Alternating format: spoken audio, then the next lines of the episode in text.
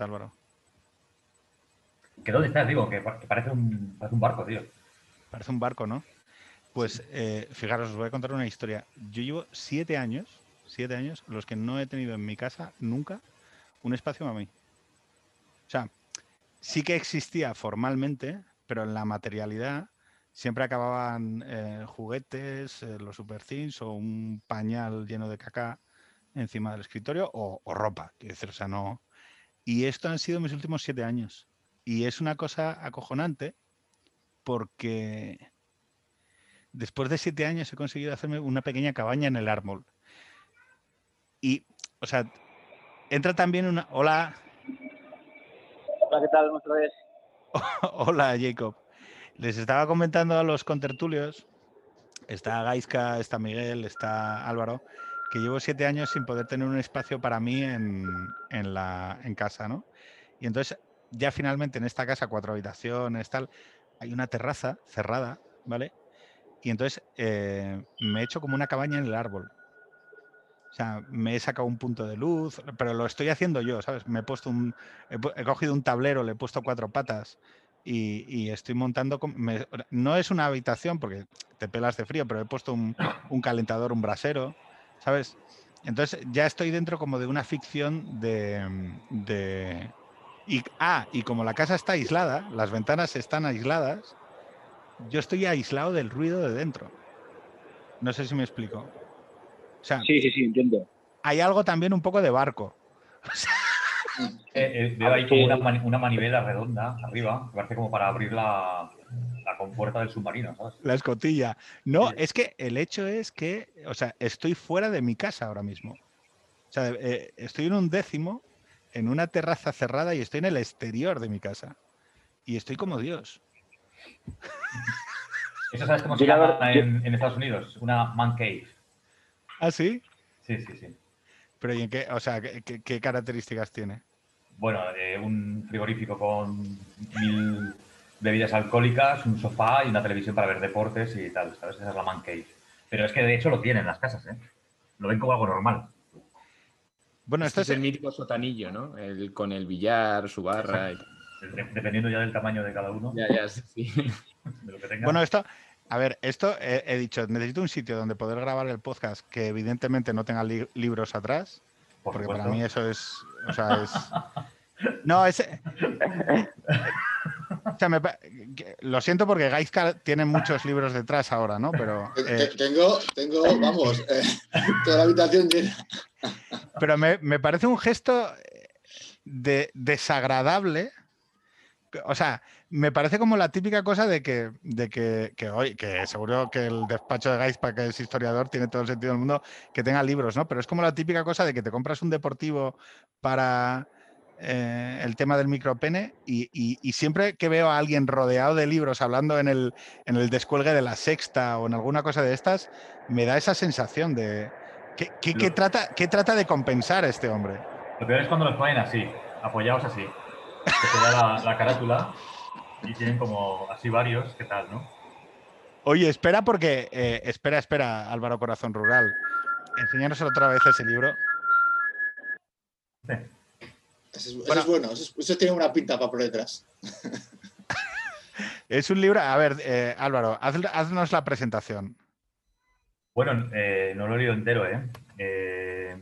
Es un libro sobre la violencia en la transición, ese tema tan conflictivo que ha vuelto a, mm, siempre en contraposición a mm, esas visiones tan eh, corporativas o institucionales de la transición modélica y tal, pues eh, últimamente se ha vuelto a, indagar o a investigar sobre si fue un periodo violento o mm, yo creo que no, no, no, he, estado muy en contacto con estas visiones o con estos estudios, pero con la intencionalidad de, mostrar que la Constitución de 78 llegó con sangre, con sangre eh, generada por el, por el Estado, por el Estado democratizándose o el Estado postfascista o como quieras llamarlo. Entonces, por eso no me interesaban mucho porque ya veía yo un poco el, pelo de la dehesa, ¿no? Y bueno, este libro de, de eh, que lo ha coordinado, supongo, eh, analiza las violencias que se produjeron en la transición, todas, eh, porque quizá la, la, más cruda pues, fue el terrorismo, que deberíamos embarcar en la extrema izquierda o el nacionalismo o como quieras llamarlo. Sin embargo, a mí solo me ha dado tiempo a leer la parte que más me interesaba, que es la de la violencia en la de ultraderecha y la que se producía en el seno del Estado, ya sea en su periferia, eh, en, intersecciones policiales, parapoliciales o como quieras llamarlo.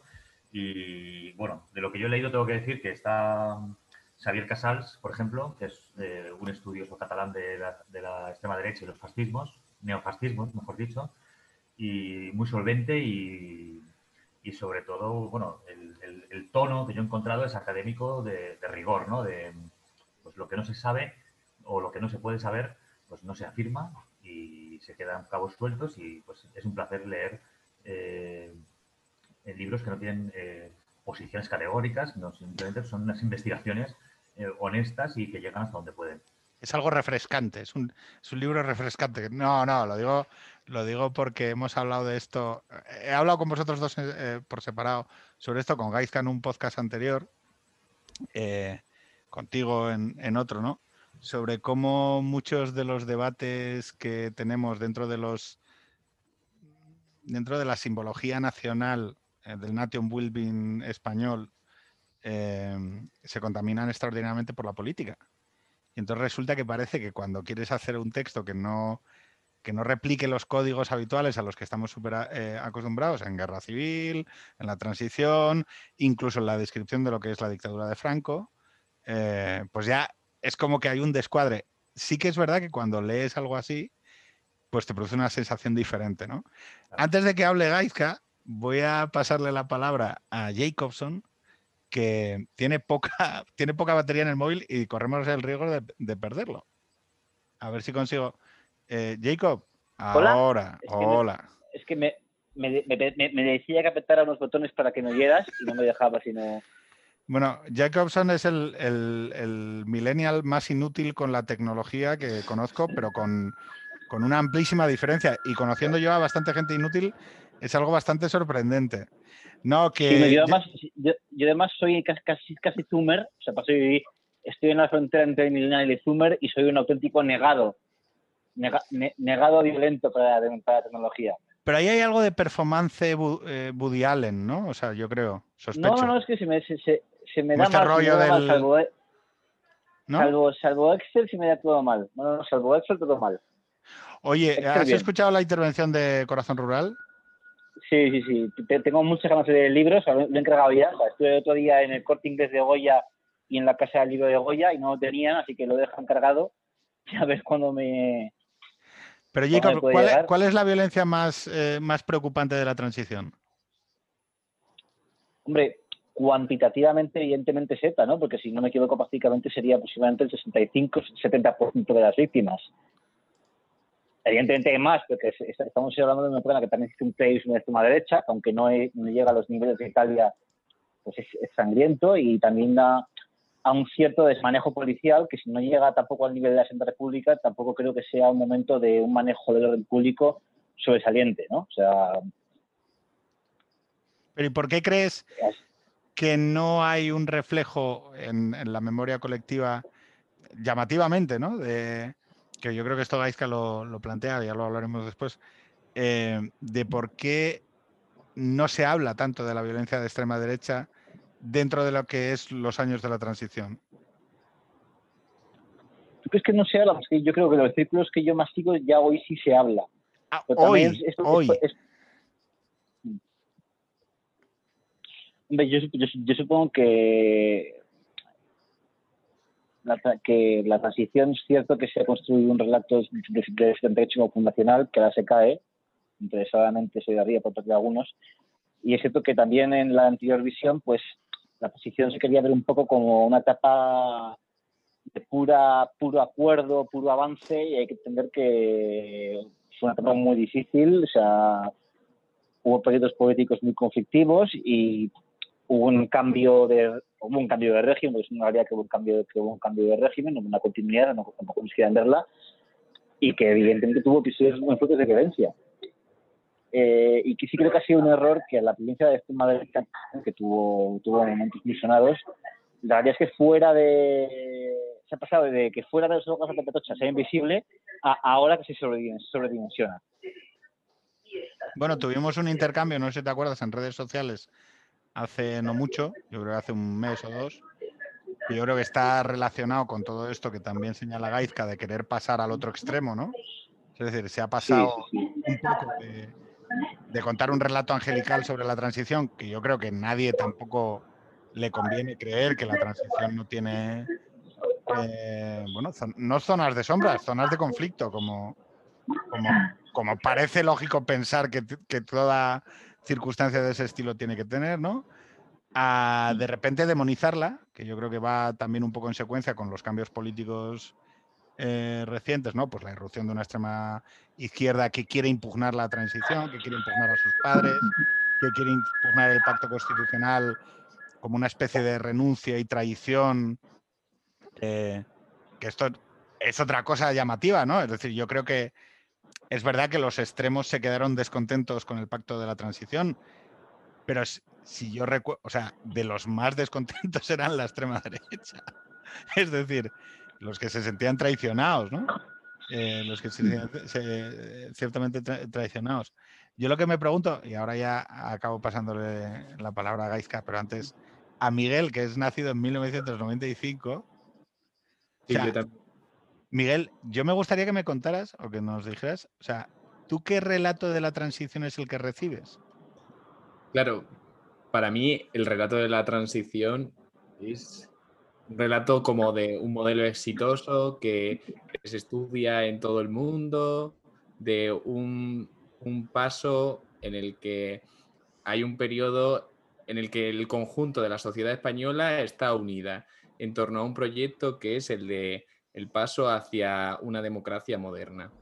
Y, todo está puesto como, como una voluntad de pacto enorme y tampoco se, se centra mucho en, los conflictos existentes y en, en las barreras que se, que se tuvieron que superar. Sobre todo, la imagen que yo tengo transmitida es la aceptación pues, del Partido Comunista y, algunos cambios, por así decirlo, algunas concesiones como el tema de aceptar la monarquía, pero, pero no como algo realmente conflictivo. O sea, tú Sí, o sea, tú has recibido la imagen de que mm, se produjeron eh, decenas de asesinatos durante el proceso y demás, nada. No, simplemente lo que, lo que perduró, que era eh, ETA, pero no, por ejemplo, no había esa imagen de las resistencias de la fuerza de, extrema derecha, ni e, el, tema del búnker y todo eso para mí es relativamente nuevo. Claro. Ahora que empiezo a ahondar más eh, en ello, yo supongo, tengo, o sea, en, la, en el colegio realmente lo que te enseñaban acerca de la transición era muy por encima. Yo si queréis os cuento, os cuento mi experiencia y se la traslado a Gaizka y con esto espero que ya eh, intervenga y nos coloque a todos. Em, la historia del siglo XX, cuando me la daban a mí, nacido en los 80, en el instituto EGB, no, no la LOGSE, que yo creo que ya el resto sois todos de la LOGSE, era más o menos así. Bueno, las Cortes de Cádiz, siglo XIX, bueno, oye, no, las insurrecciones, los carlistas, tres conflictos, patatín, patatuno, ahí hablando, isabelinos, carlistas, tal, la, Primera República, cinco presidentes de gobierno, luego la restauración, 1876, llegamos a 1931 y, bueno, sí, la Constitución del 31, el derecho al sufragio femenino, bueno, y entonces los 90, la Expo 92, eh, estuvo muy bien. O sea, yo recuerdo que no llegábamos a dar ni la guerra civil, o sea, y la transición ya era el momento, o sea, la transición era ole, lo conseguimos. Y una foto de Suárez y España ejemplo para el mundo. Gaizka, más o menos ha sido esa la versión que hemos recibido. Bueno, yo, creo que todo sistema político tiende a idealizar sus orígenes, es algo natural, es decir, a crear una especie de mito fundacional, pero es algo que pasa en cualquier sistema político de cualquier color que queramos. ¿no? Entonces, la democracia actual le ha pasado algo parecido. Es decir, la transición son sus orígenes y hemos tenido una versión un poco edulcorada. Pero una versión edulcorada, yo creo que en el discurso institucional, sobre todo, eh, y quizás también educativo, pero no en el discurso académico. Es decir, hay libros sobre la violencia de transición desde 1982, que tampoco se ha ocultado la violencia. Otra cosa es que en un, en un manual escolar, yo soy profesor de secundaria, he sido 10 años profesor de secundaria, y claro, en, dos párrafos no podías matizar mucho ni incluir muchas cuestiones, era imposible, ¿no? Entonces ibas a lo más básico, que era pues, que había sido un éxito y no te da tiempo a, seguir las zonas oscuras. Pero, perdona, o sea, tú decías, ha sido un éxito. No, no, no, no, que decir el manual, lo que ponía en el manual escolar, que si igual daba una cara a la transición, va a lo, a lo más importante y no, no incluye las zonas oscuras. En parte también por, por lo que es el mito del origen. Hoy en día yo creo que ya tenemos la capacidad, la instancia como para no necesitar ese mito de origen. ¿no? Entonces eh, podemos ya analizarlo de una manera con oscuros, una manera más crítica eh, y sin que eh, ver la sombra suponga deslegitimar la transición. Es decir, lo vemos en su conjunto. Es más, yo creo que desde mi punto de vista, el hecho de que hubiese violencia, tanta violencia, y la transición a pesar de eso fuese exitosa, hace que sea más valiosa, porque no fue capaz de descarrilarlo. La gente que ejercía la violencia no fue capaz de parar la transición, que es lo que quería. Hubo otras transiciones que se pararon en seco. En China, la, la plaza Tiananmen, ahí hay un inicio de cambio y se para en seco, mediante represión eh, brutal. ¿no? O hay transiciones que descarrilan. La de Yugoslavia, después cuando cae la dictadura en, Yugoslavia, el, bloque del Este, acá en una guerra civil y hay 100.000 muertos.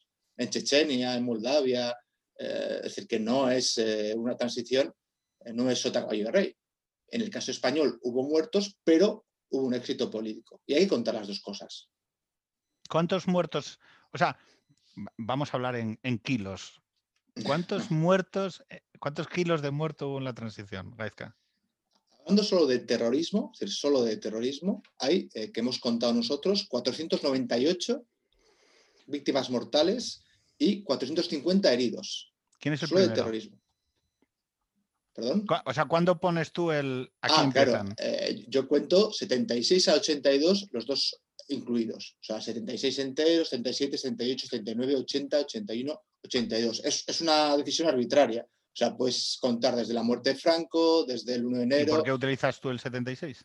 Eh, porque es eh, completo. ¿no? Franco muere en noviembre del 75, en realidad lo que queda del, del 75 es, es, mínimo, entonces ya cojo años completos, me parece más, más eh, legal que hacer por meses, ¿no? que puede quedar resquicios, y el 82 entero también.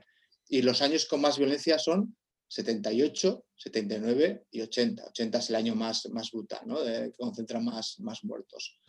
En, en, el 80 hay 132 muertos. 132 muertos, 100 heridos y 20 secuestros. Eso es solo año. Es decir, que hay hay un muerto cada 2,6, 2,7 días. Es algo brutal, ¿no? Imaginaos en el periódico, día sí, día no, un muerto. Entonces, eso... Eh, vale, entonces, eh, eh, ahora va a ser como, tenemos muertos a ambos lados de la valla, vamos a decirlo así, ideológicos, ¿vale? como bien dijo Jacob, hay también una violencia de carácter policial, ¿no? de violencia, vamos a decir, de carácter represivo, policial, Ahora, si hacemos tres bloques, eh, asesinados de extrema izquierda, asesinados por la extrema derecha y asesinados por la represión policial o, violencia ejercida, ¿vale? Perdón, que asesinados es una cosa muy concreta. Violencia ejercida por, ¿vale? Eh, ¿Me compras esos tres bloques? Simplificando eh, mucho. Bueno, pues una forma de, tomarlo, pues, pues, tú, pero tú entiendo que en, extrema izquierda. Vamos a discutir de ETA. ¿Incluís a ETA o no incluís a ETA, no? Porque.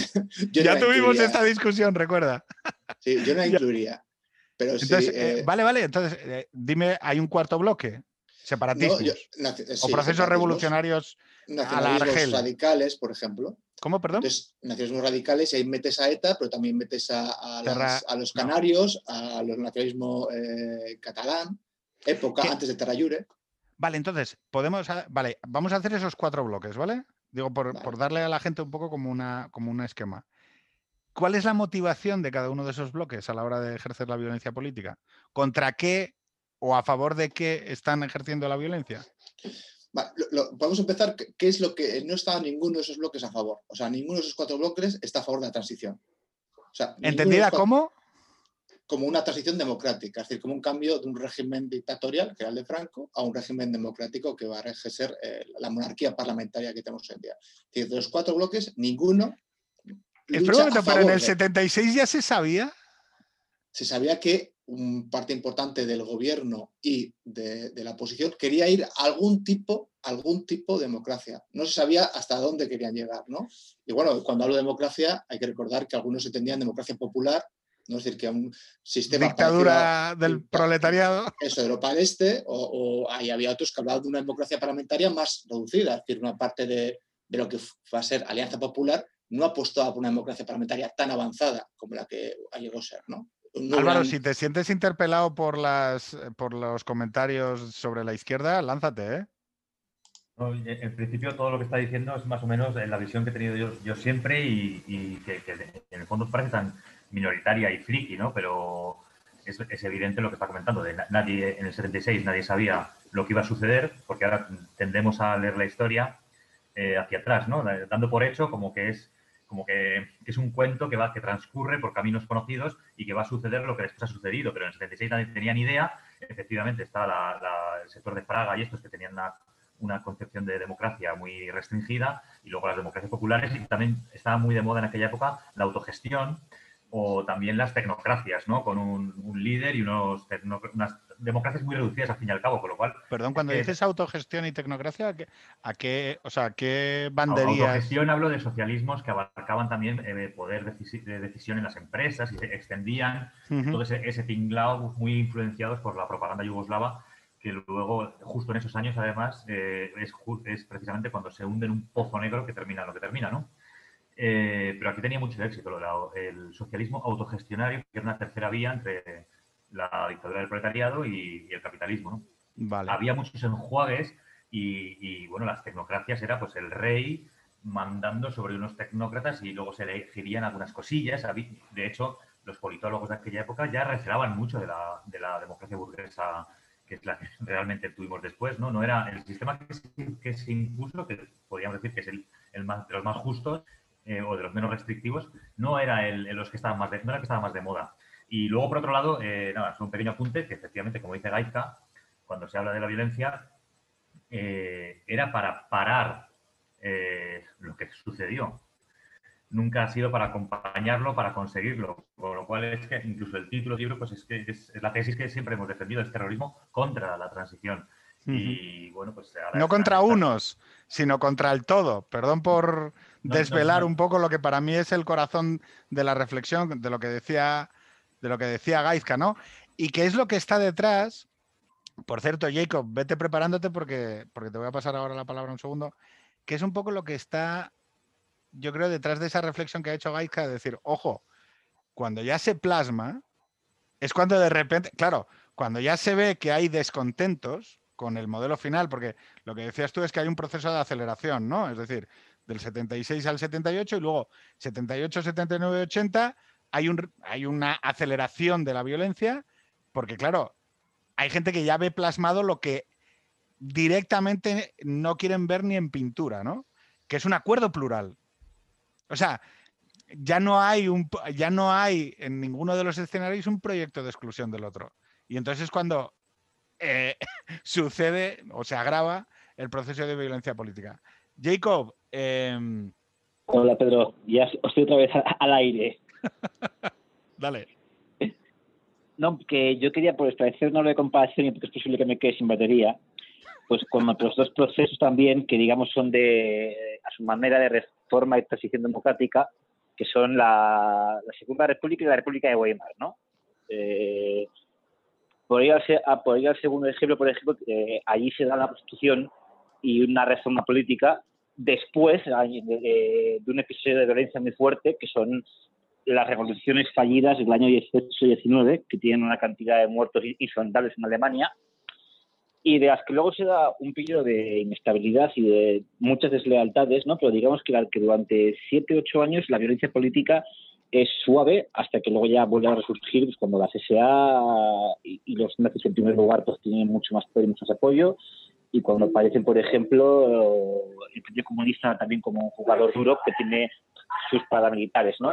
Pero luego, por ejemplo, la Segunda República, hace poco tú sabes que la, la política fue que un señor decía que los cinco años que la Segunda República ya ha, tenido mucha menos violencia política que la transición.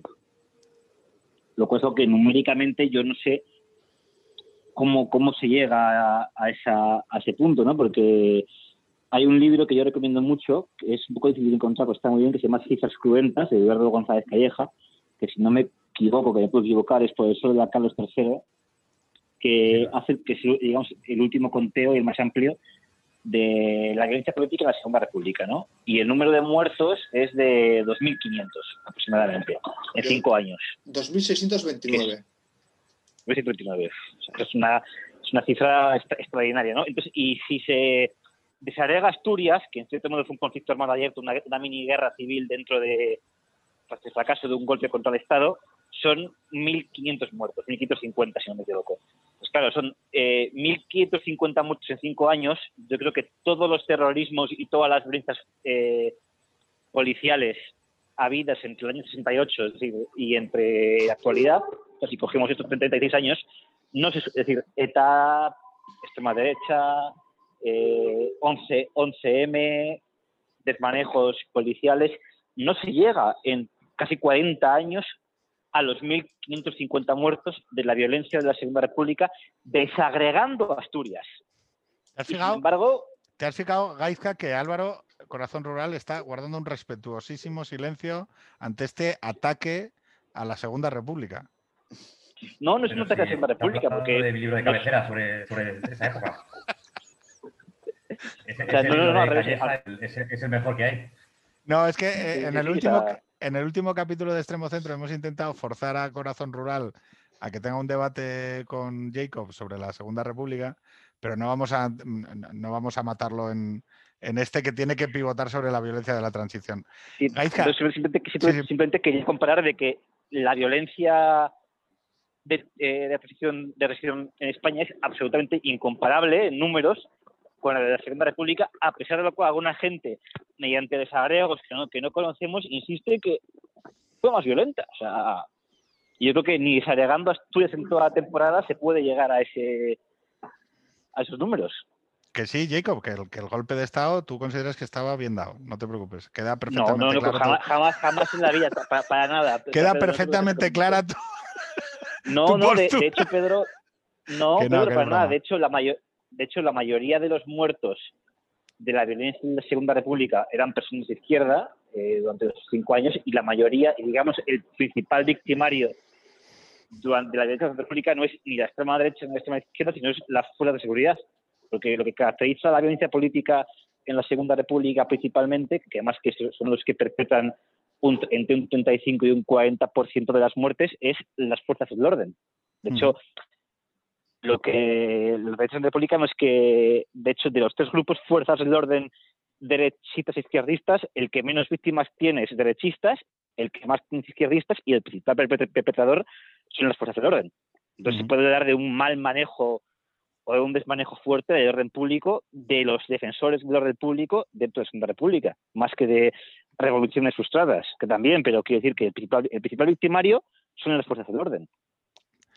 Eh, recogiendo esto que está diciendo Jacob Gaiska, eh, decíamos esos cuatro bloques violentos o instigadores de la vi- violencia o, actores de la violencia política eh, durante ese proceso amplio de la transición desde el 76 en adelante.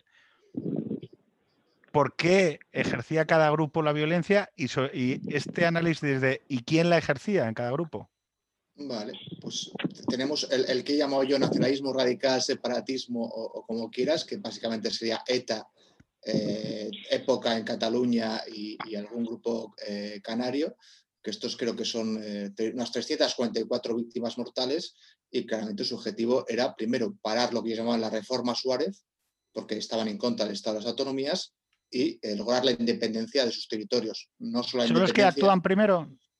Sí, claro, ETA está matando, ETA es la que primero mata, ETA mata Claro. en el 68, ETA em, está matando mucho antes que cualquier otro grupo. O sea, ETA Pero realidad- y- es que yo lo de los canarios me pillas, o sea, fíjate me precio de ser una persona medium leída HBO espectador y, mm, y de, o sea, de que había un terrorismo canario no tenía ni idea.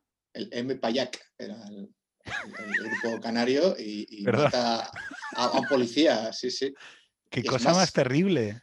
Y el, mayor accidente aéreo que ha habido en España, en, Canarias, que se chocaron dos, eh, aviones en el aire, eh, fue el origen, fue porque había puesto una bomba este grupo en un aeropuerto, no me acuerdo ya en cuál isla.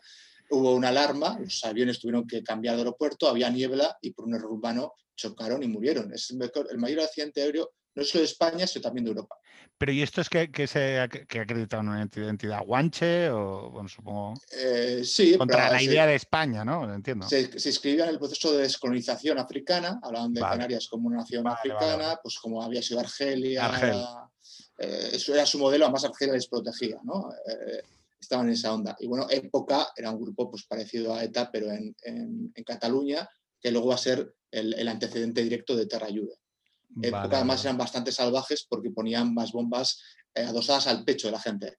Mataron a tres personas, entre ellas al exalcalde de Barcelona, poniendo un explosivo en el pecho y si te lo querías quitar... eh, Pero es que era como la- el asesinato de Bultó, entonces.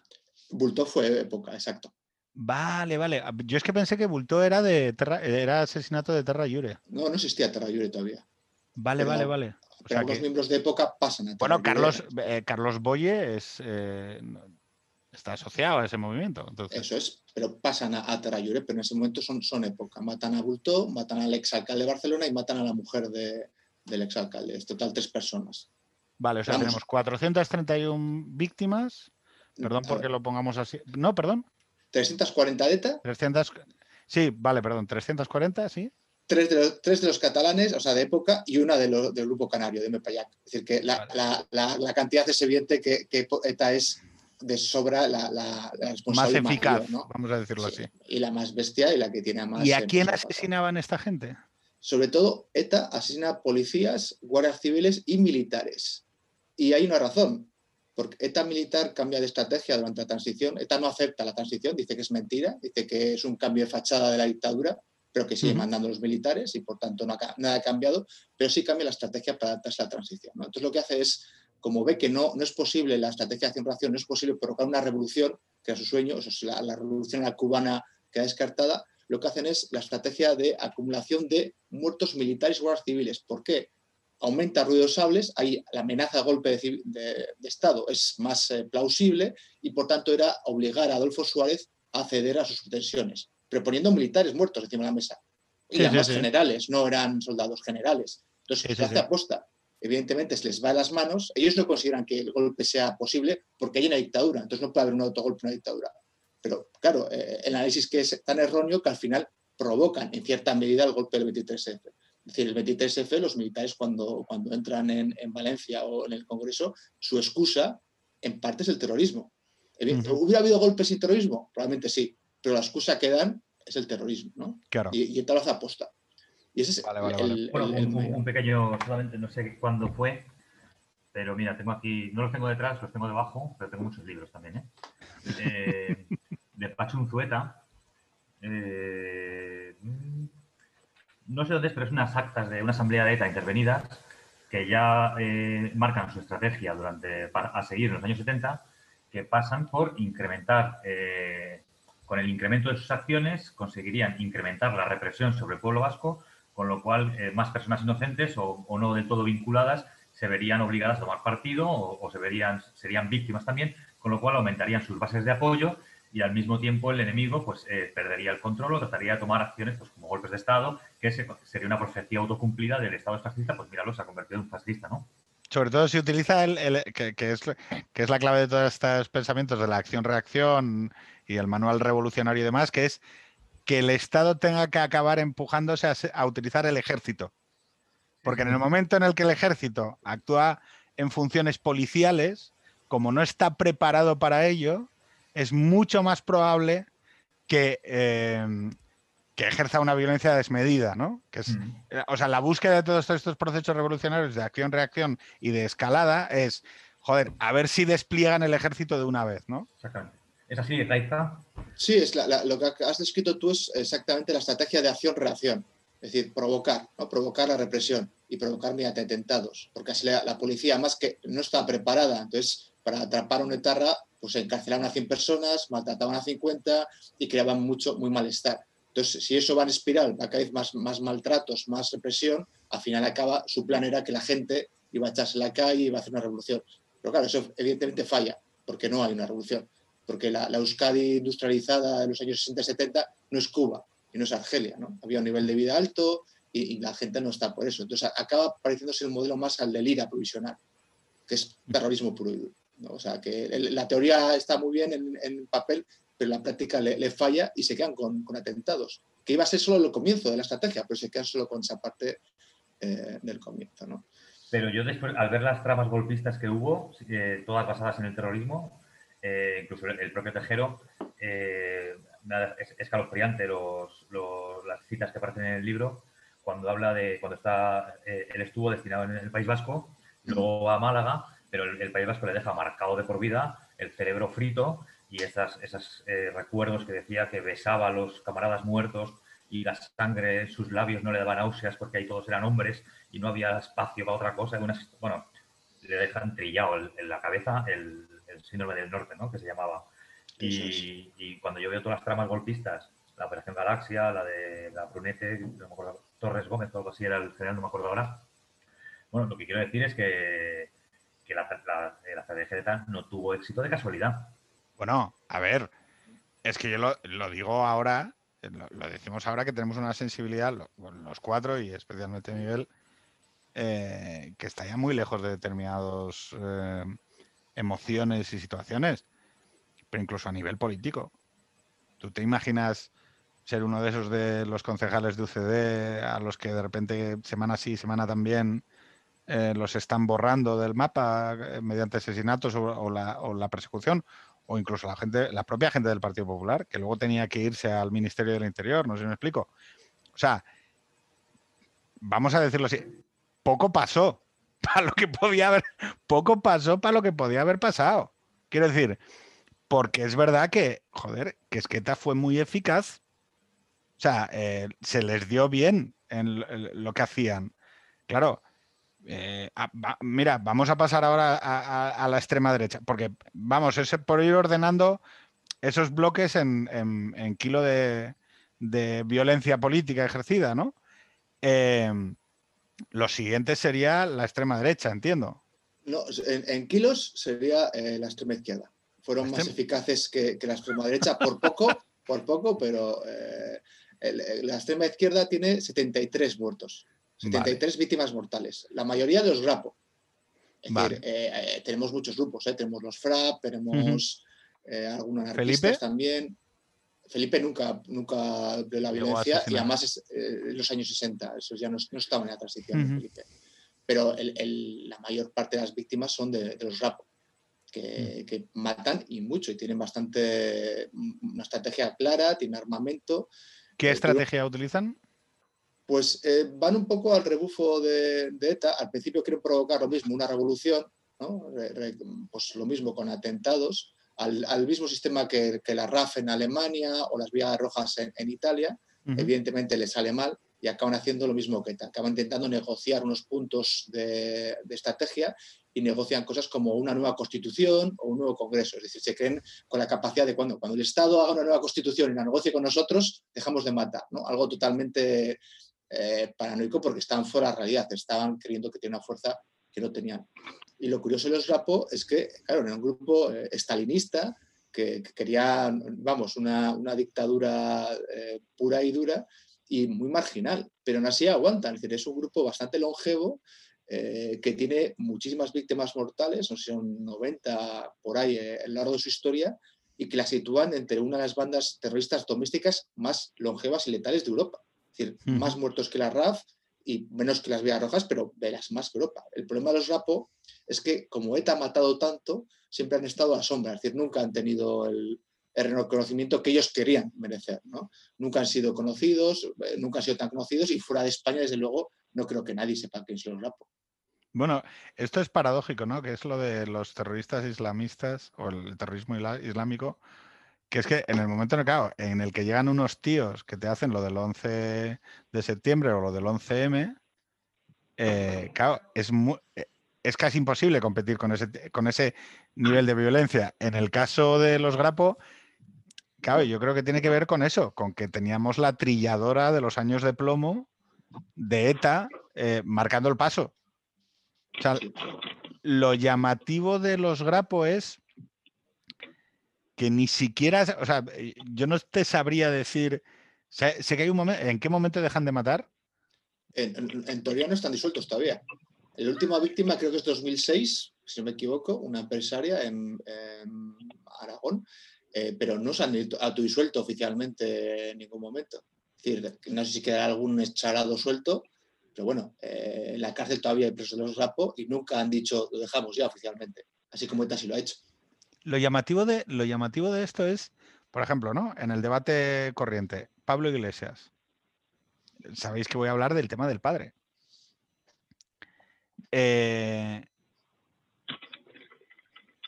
¿No es llamativo que la izquierda no impugne la memoria de los grapos? O sea, que parezca normal que alguien te diga que colaboró o que formó parte o que de alguna manera esté visto como algo bueno de aquel tiempo. Pero tú te refieres al FRAP aquí. Ay, perdón, al FRAP. Ay, perdón.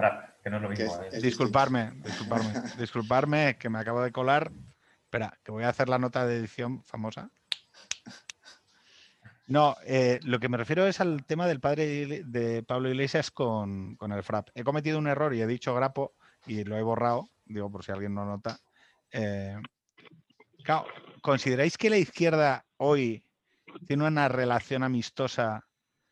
Estamos hablando por bloques, ¿no? Ahora en el siguiente ya Álvaro podrá hablar más que sobre la extrema derecha, pero en este, eh, Jacob, que estás escuchándonos, ¿consideráis que la izquierda hoy tiene una relación razonablemente amistosa con la memoria del terrorismo de extrema izquierda ejercido en aquellos años?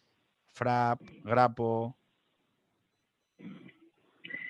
Hombre, yo creo que del Frap y del Grapo se habla poco. El caso del Frap es una cosa pues, que está centrada sobre todo en el franquismo y la lucha contra el franquismo. Luego en democracia, pues fade away, ¿no? Entonces no sé, no sentido hasta qué punto es relevante o está, o está presente en la memoria. Y en cuanto al grapo, el grapo parece que no ha existido, y especialmente para la izquierda, ¿no? Y, son, son bastantes muertos. Se habla más de.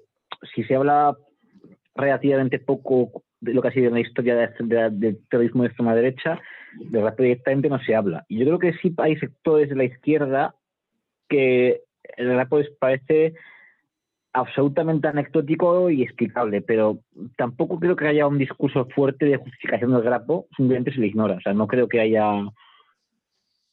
No sé. Hay un, hay un tratamiento de como anecdótico, más que una justificación. Yo creo que. Me atrevo a decir que, los grupos. A mí lo que me pasa con. Lo que me pasa con estas estructuras es que me parece que si, si ha existido una base material para poder provocar ese tipo de violencia en unos años contemporáneos como los que como son la transición y posteriores, eh, ese tipo de cultura de violencia política, bueno, está ahí. es decir, la duda es, eh, ¿era una visión revolucionaria sobre el proceso eh, constitucional, Gaizka? O sea, la pretensión del Grapo, ¿cuál era el objetivo último? ¿Cuál era el programa de máximos del Grapo? una, dictadura de corte maoísta, eh, básicamente. O sea, eh, el FRAP tenía modelo Albania, o sea, ni siquiera China, Albania al final, y que, porque al final cuando China acaba Mao y la banda de los cinco, pues se refugian en el último reducto de puros, el, hablo del FRAP, Albania, y, Mao, digo, perdón, y los Rapo también eran el modelo chino, es decir, porque los rusos eran demasiado, demasiado suaves, ¿no? habían sido demasiado reformistas con eso de la desestalización, entonces querían la pureza eh, del auténtico estalinismo que era el, de Mao.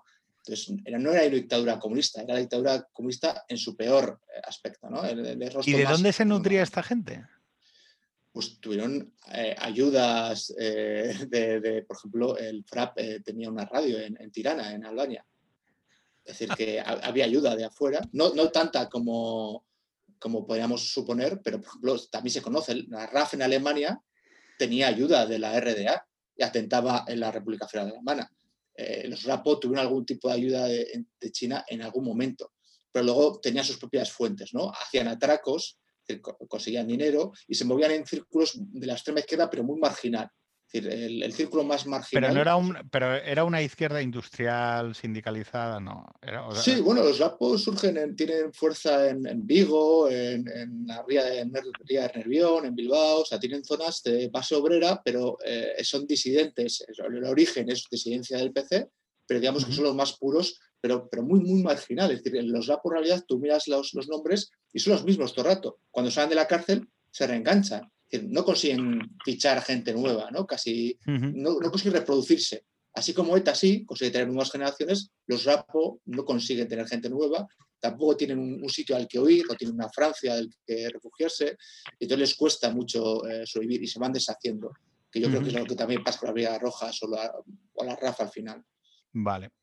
Oye, eh, vamos a pasar a la parte que más le va a molar a Álvaro, que es violencia de la extrema derecha, ese tercer bloque, ¿vale? Violencia de la extrema derecha eh, durante la transición. Que yo vuelvo a decir que creo que es la que generalmente eh, está más silenciada por una cuestión muy sencilla para mí, y es que no le pongo nombres. ¡Viva Cristo Rey! Eh, bueno, ya, pero ¿esto quién son? ¿Los carlistas?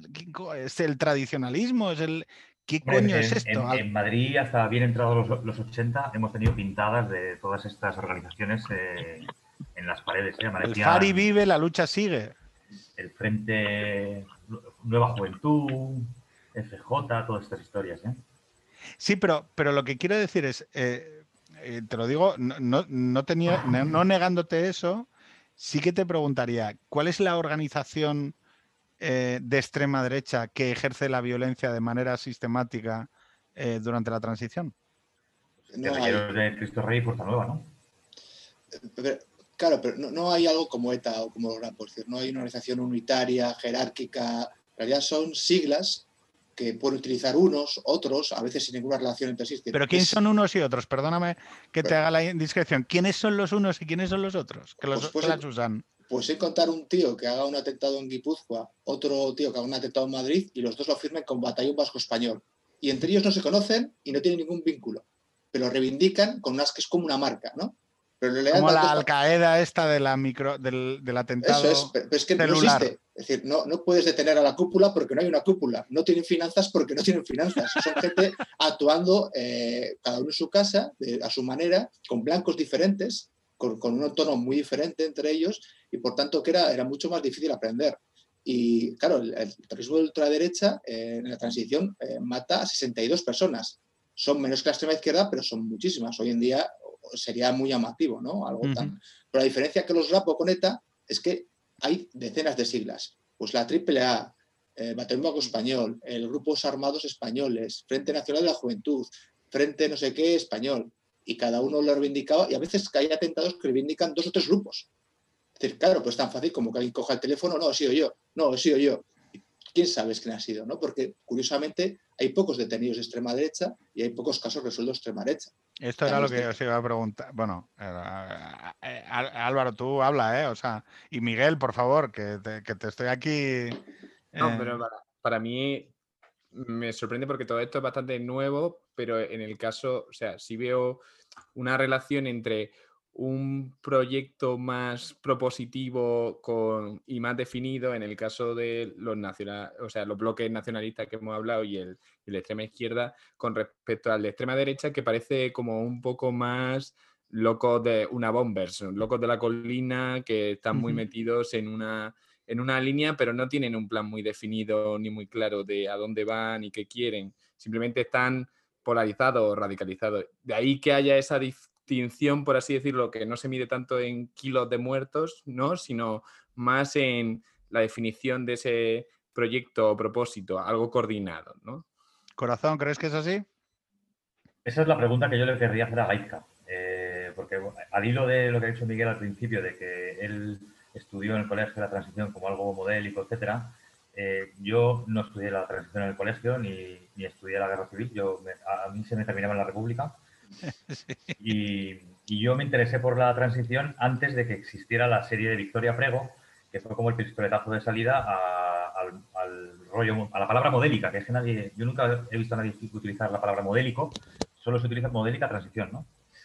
Y, y antes de lo de Victoria Prego, eh, por mi padre y por lo que él me contaba, que él era, vivía en Bilbao en aquella época, eh, vivió mucha efervescencia y mucha violencia, y, por lo que yo pude leer en anuarios, revistas antiguas de Cambio 16, me gustaba mucho, eh, mi impresión es que fue una época turbulenta, conflictiva y habían ganado los buenos. y luego ya llegó lo de Victoria Prego, ¿vale?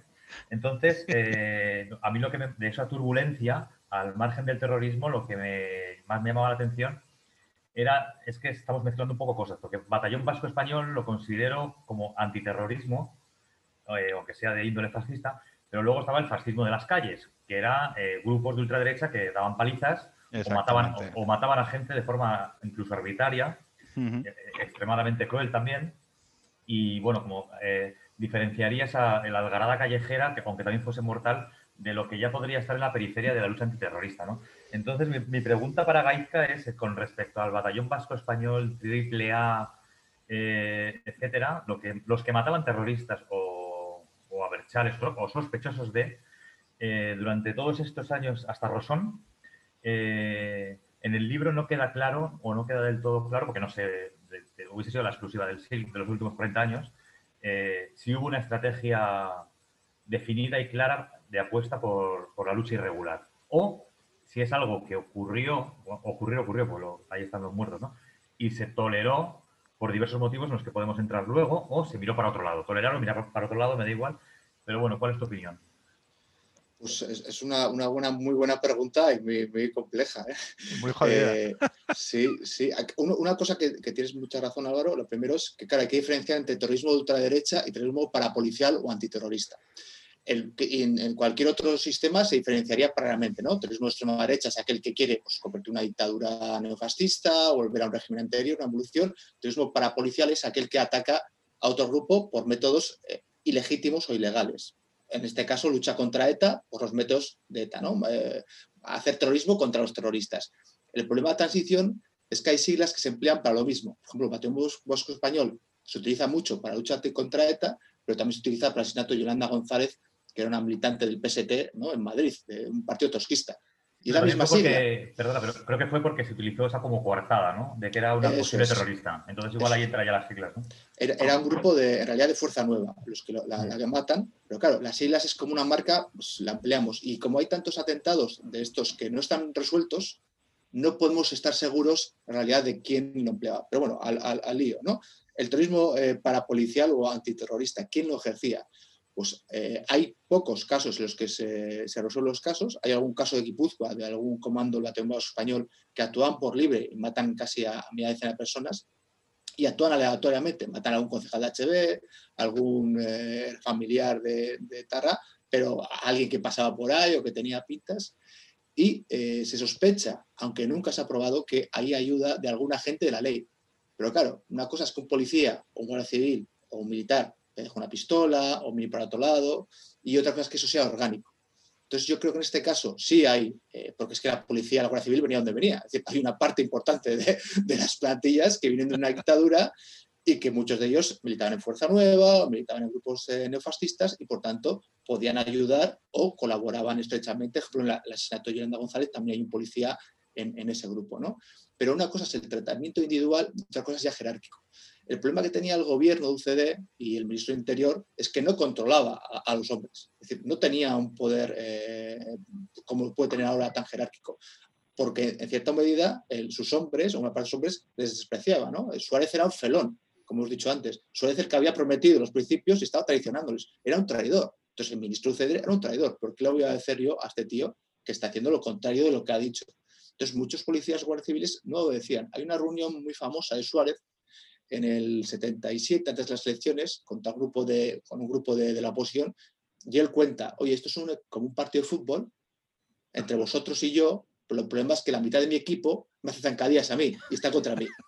Y lo dijo así, dice, la mitad de mi equipo está contra mí, porque en realidad la administración no la controlaba él. La administración que del franquismo. Los jueces, los policías son los del franquismo. Y, no podía hacer otra cosa, porque tampoco podía hacer, como se ha dicho muchas veces, depurarla no podía llevar a los guardias civiles a detener guardias civiles, a los policías a tener policías, ¿no? Tenía que jugar con lo que tenía y se le escapaba. O sea, muchas veces le escapaba y no podía hacer, eh, no podía controlar a los agentes.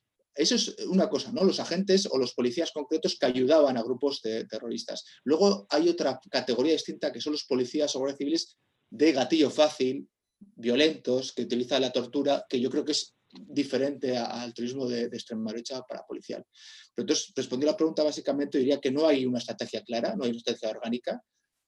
Eh, desde luego el ministro de Interior no tenía, o sea, no podía hacerla porque no hacía ni caso, pero sí hay policías y guardias civiles y militares que colaboran. Es decir, aparecen armas. Yo creo que, digo, aquí ya acuñadeando a saco, ¿eh? o sea, que lo que tiene valor, eh, aviso, es lo que ha contestado Gaizka y lo mío es solo hablar por no callar.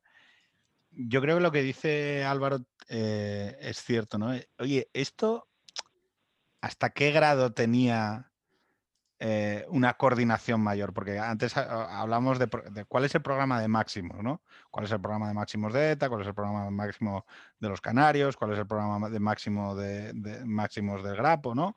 Es decir, bueno, esta violencia que se está ejerciendo, que, estoy ejerciendo y que estoy arrojándome al coste de ejercer esta violencia, es para algo, ¿no? O sea, ¿cuál es ese algo?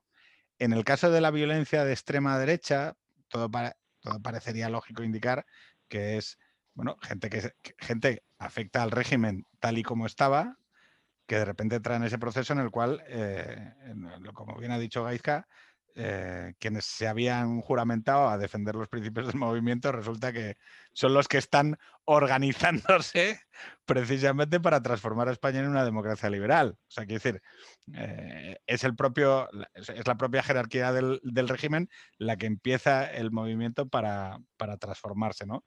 Que yo creo que esa es la gran virtud que tiene la transición.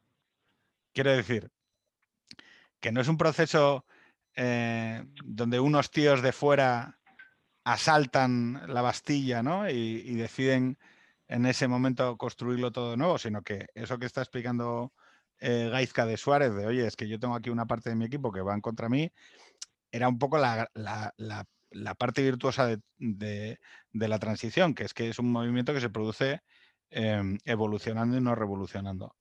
Pero claro, esa parte de resistencia del, del régimen. Em, yo creo que, Álvaro, donde se consolida eso es en el golpe del 23F. Es decir, y donde se ve que no tiene tanta fuerza como ellos creen. No sé si me explico. ¿Cuál es la extrema derecha? Yo creo, o sea, esta es mi intuición, ¿eh? es una intuición muy cuñada, muy storytelling y muy politiquera, ¿no? ¿Dónde la extrema derecha se da un barrigazo de espanto. ¿Eh? ¿Perdón? En las elecciones. Claro. Y entonces ya no tienen apoyo. es que ya no hay apoyo, ya, no, ya no hay apoyo social. No, no, vamos por ese, por ese camino, vamos por el camino de un Ministerio del Interior que si recurre a la guerra sucia como una estrategia antiterrorista consolidada o... pero es que son dos cosas. Como, como ha expresado Gaizka, pero sí, pero es que... de, la, de la lucha antiterrorista que luego en la pinza con la amenaza del golpe de Estado es otro cantar que hay que analizarlo desde una perspectiva más amplia, pero ahora estaría yo refiriéndome solamente a eso. Pero yo, yo, pero yo ahí te hago, o sea, yo separaría las dos. Una cosa es, yo creo que con toda lógica. ¿Perdón? Separado, separado está, separado lo estamos tratando.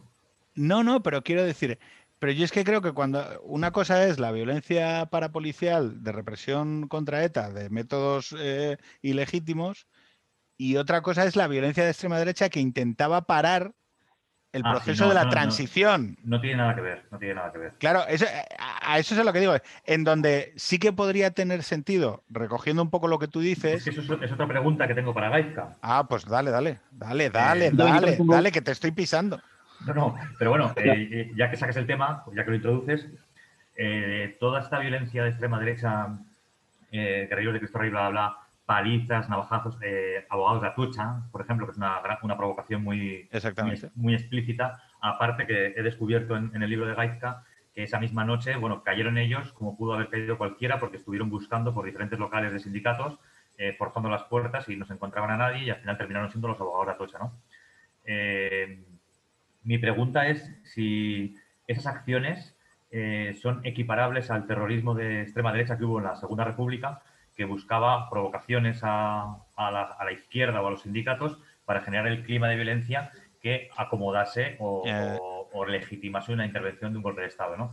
Es, yo siempre he tenido esa sensación de que en, la transición se mimetiza esa, esa misma actitud. De hecho, Milá, el famoso ultraderechista de sus memorias, ultramemorias, volumen 1 y 2, maravillosos libros, eh, él, se hace, se, se, ve en esa estrategia que lo llamaban de prefalange, no, de preguerra, estrategia de preguerra de falange, ¿no? De provocar, provocar, provocar para que se monten desbarajustes, caos y entonces una intervención militar tenga sentido, ¿no? Eh, ¿En la transición ocurrió algo equiparable?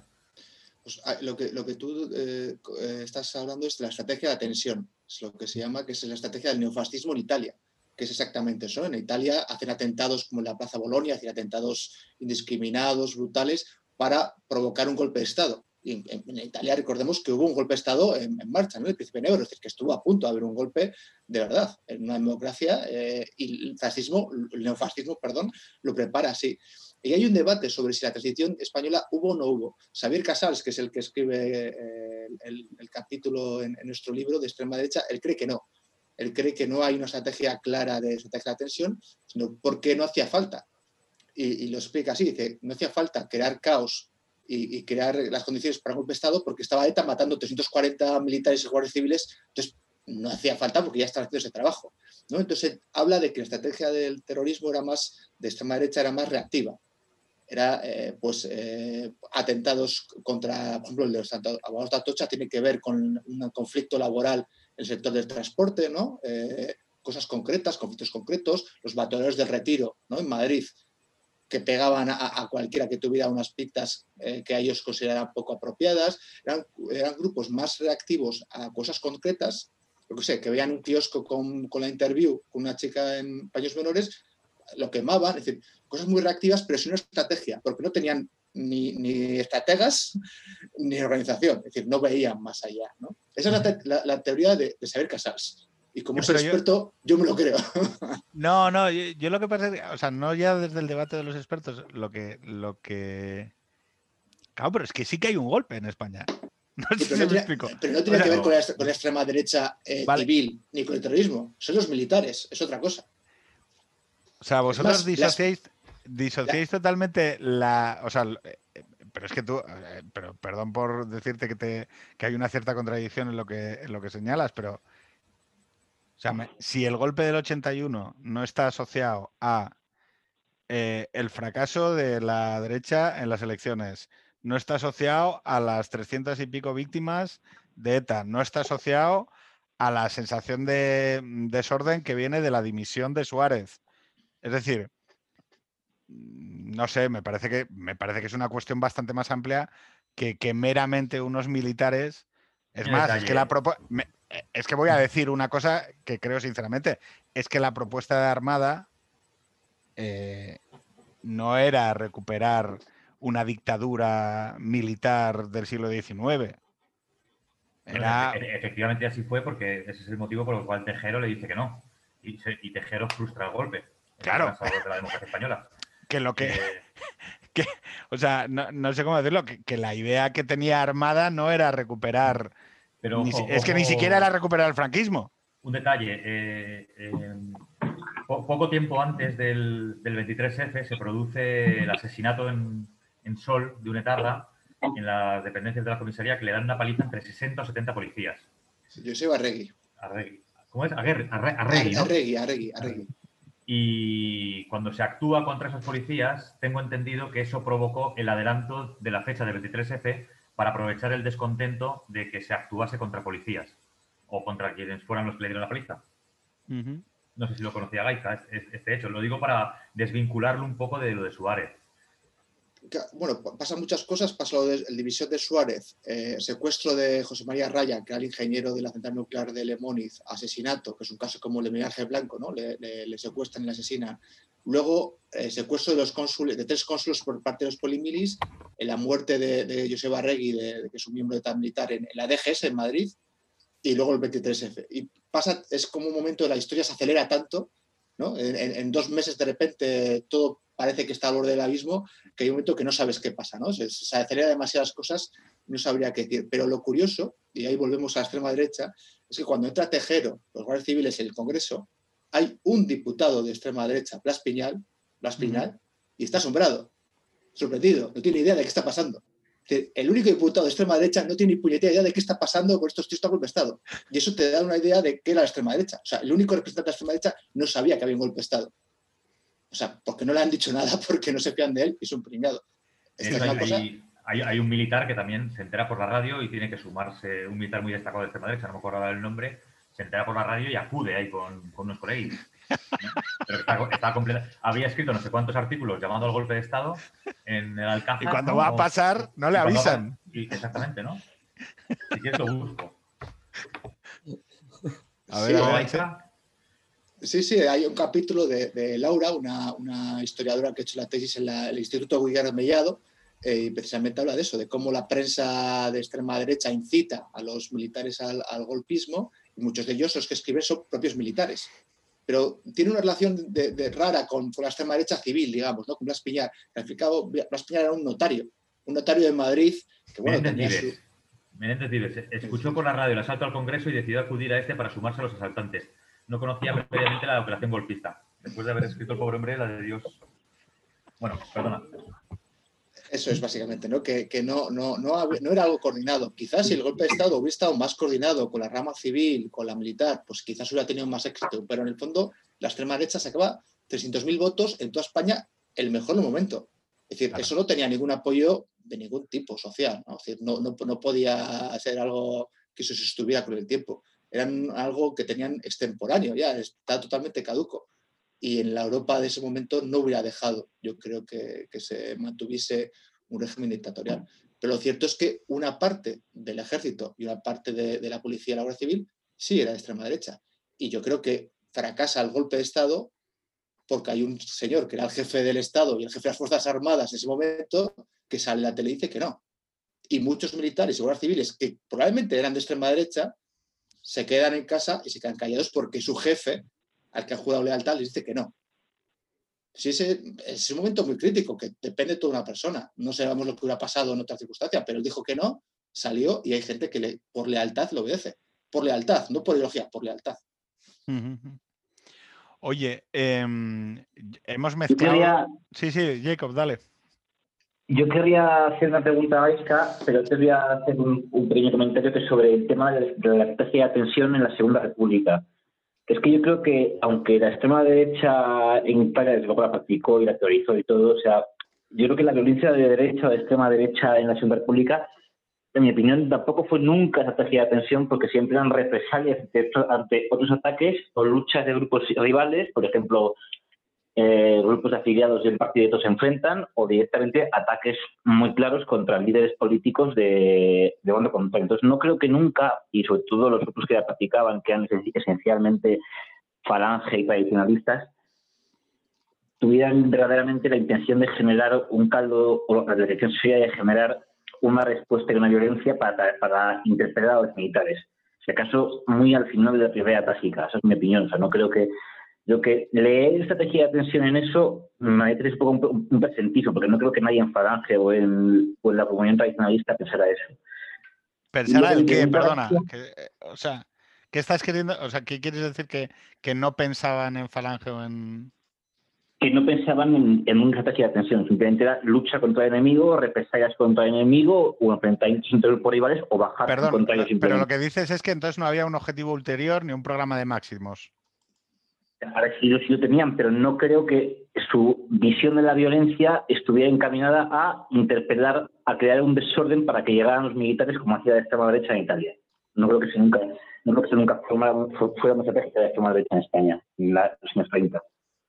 Yo ahí... Estaban los con los militares, pero no creo que digamos que el desorden público que ellos promovían tuviera esa finalidad. Sí, pero es que Álvaro, ha citado bien, que, o sea, bueno, ha citado, ha, señalado bien que, que, claro, que los antecedentes de.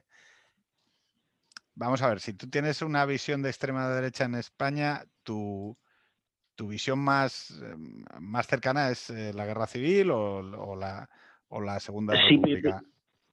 Sí, pero yo creo que cuando un ultraderechista de los años 70 quiere jugar a la, a la estrategia de atención y lo identifica con la República, está haciendo un presentismo porque él ya, él ya conoce la violencia de los años 30, conoce el golpe militar y conoce la guerra civil. Entonces él traza una línea que yo cuando estás en los años 30 en la violencia, con las características que tenía la violencia en esa época, yo creo que no hay estrategia de atención en, en los grupos de extrema derecha tanta como simplemente bajarse al contrario o responder al contrario. Yo lo que, a ver, eh, yo voy a hacer, voy a, eh, es que lo que voy a decir va a ser una, un, va a ser un disparar al monte.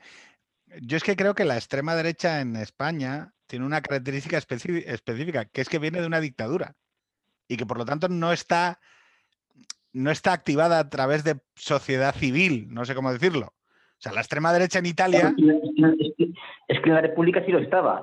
ya, ya, pero déjame un segundo, Jacob. Lo que quiero decir es que, que muchas veces cuando hablamos de la extrema derecha en España, y por lo que es tan poco, poco, poco representativa, es porque la extrema derecha en España no concurre en un sistema de partidos, no está imbricada dentro de la sociedad, no, no, sé cómo explicarlo de una manera, no tiene fuerza eh, social precisamente porque, porque en su ejercicio durante, durante las cuatro décadas del régimen no está, eh, no, está ejercida como movimiento político. Vamos a, no sé si estoy diciendo una gilipollez, pero eh, precisamente lo que ha dicho antes de Gaizka del, golpe del 23F es que resulta que vas a dar un golpe de Estado y no hay una presencia política, no, no sé cómo decirlo, no hay una traslación política de ese golpe. Una trama civil, quiero decir. Sí. Era muy débil. Era muy débil, era muy. Era un hilo de. Pero no era. Joder, el régimen era un grupo de. o sea, reconozcamos una cosa. El régimen en sus últimos momentos era esencialmente un grupo de burócratas y tecnócratas, muchos de ellos. Y el hecho es que. Bueno, no digo todos, ¿eh? O sea, con, un aparato represivo formidable. Por supuesto. a ver, eh, por supuesto. Pero que ese aparato represivo formidable, el día que el rey dijo oye, que ya no estamos aquí, estamos allá, no había un programa político para decir, oye, no. No sé cómo decirlo. Sí lo había, pero fue derrotado en las urnas eh, de manera una, dos y tres veces. Perfecto. Porque de hecho ni siquiera la UCD se debería considerar un partido postfranquista de forma integral, ya que aglutinó numerosos sectores que venían de la oposición democrática, que se ha olvidado. Entonces yo creo que eh, la posición de la Alianza Popular con los siete magníficos y la extrema derecha de Velas Piñar quedaron muy arrinconados de, todo. entonces, eso es lo que lo elimina de la, vida social y las tramas civiles pues fueron anecdóticas, ¿no? Bueno, anecdóticas yo diría que eh, olían a cerrado, ¿vale? Por decirlo de alguna manera. Supongo que Gaisca estará de acuerdo, no lo sé. Sí, sí, ciertamente. Yo creo que con la ley, el referéndum de la ley de reforma política, ya en el 76 se ve, o sea, los nos son una minoría, es una minoría marginal ya en España y la extrema derecha de repente se da cuenta, oye, que la población ha votado por primera vez libertad desde el 36 y han dicho que, han dicho que Franco no, o sea, que no quieren franquismo sin Franco. Y, fue brutal. Y, la extrema derecha coge su techo, que son 300, 300 y pico votos, y nunca consigue subir ahí. Y después más, el 23F les revienta. Después del 23F no hay nunca más diputados de extrema derecha, porque ha quedado totalmente deslegitimada esa, esa opción. ¿no? Ya no, nadie confía en ellos. Tejero se llega a presentar al Congreso y sacaron eran 40.000, 50.000 votos, algo totalmente marginal. Eso es lo que tenía él eh, de apoyo social. Nada. Pero, que, pero que la extrema derecha en Francia o la extrema derecha en Italia, perdón, Jacob, ahora te dejo, que la extrema derecha en Italia o la extrema derecha en Francia, ¿vale? Tienen otra, tienen otra vida civil. No sé si me sí, claro, el, MSI en Italia, el partido post-fascista en Italia, desde el 46-47 ya existe tienen décadas de presentarse las elecciones, tienen concejales, tienen sindicato, tienen un periódico, eh, ¿no? o sea, tienen una historia orgánica que se ha permitido fortalecerse y la extrema derecha cuando llega al 75-76 está destruida porque está subsumida en el movimiento y cuando el movimiento desaparece no hay nada, ¿no? Los periódicos se les quedan otros, no hay sindicato vertical, no hay organización, se crean 40 falanges, cada uno por su madre, no hay fuerza y les pilla, es, una fortaleza, hay pero suerte de democracia. Pero yo ahí sí que creo, Jacob, eh, ahora te, tal, ahí sí que creo que mucha de esta gente, pues que seguramente venían de, ejercer, eh, o sea, de, venir, eh, igual dicen, joder, si generamos el, suficientemente, el suficiente desorden, se puede producir una irrupción violenta otra vez de las instituciones, porque en realidad lo que decíais, la Guardia Civil, la policía, los militares, seguían formando parte de esa, de esa misma cosmovisión. Jacob, dale. No, una pregunta que quería hacerle a Gaiska, que además me sabe mal hacerla en este contexto político actual, pero creo que es un tema interesante que decir, es el tema de el tratamiento judicial y policial y la impunidad a la violencia de extrema derecha en la transición, en esos años. Porque, por ejemplo, yo creo que seguro que Álvaro y Gaiska conocen la cantidad de estudios que se han hecho sobre la República de Weimar, como en, el castigo a la violencia política si el acusado era comunista, el tribunal era, era expeditivo en prácticamente todos, además con una instrucción muy rápida, y cuando el culpable o el acusado era de era nazi o era del Stalheim o, de cualquier grupo conservador, la justicia entonces es extraordinariamente lenta y la posibilidad de salir inocente era altísima, ¿no? Entonces, evidentemente, había en, la policía y, el y los jueces una enorme un enorme bias a la hora de castigar la violencia. ¿no? Entonces yo quería preguntar el papel de, la justicia en el, castigo a la, a la, a la violencia en la transición. Que, es una pregunta fea en este momento, pero interesante ese tema es, una muy buena pregunta y ahí yo cogería dos elementos, uno que tiene que ver con la extrema derecha y otro que tiene que ver ya con todo el terrorismo.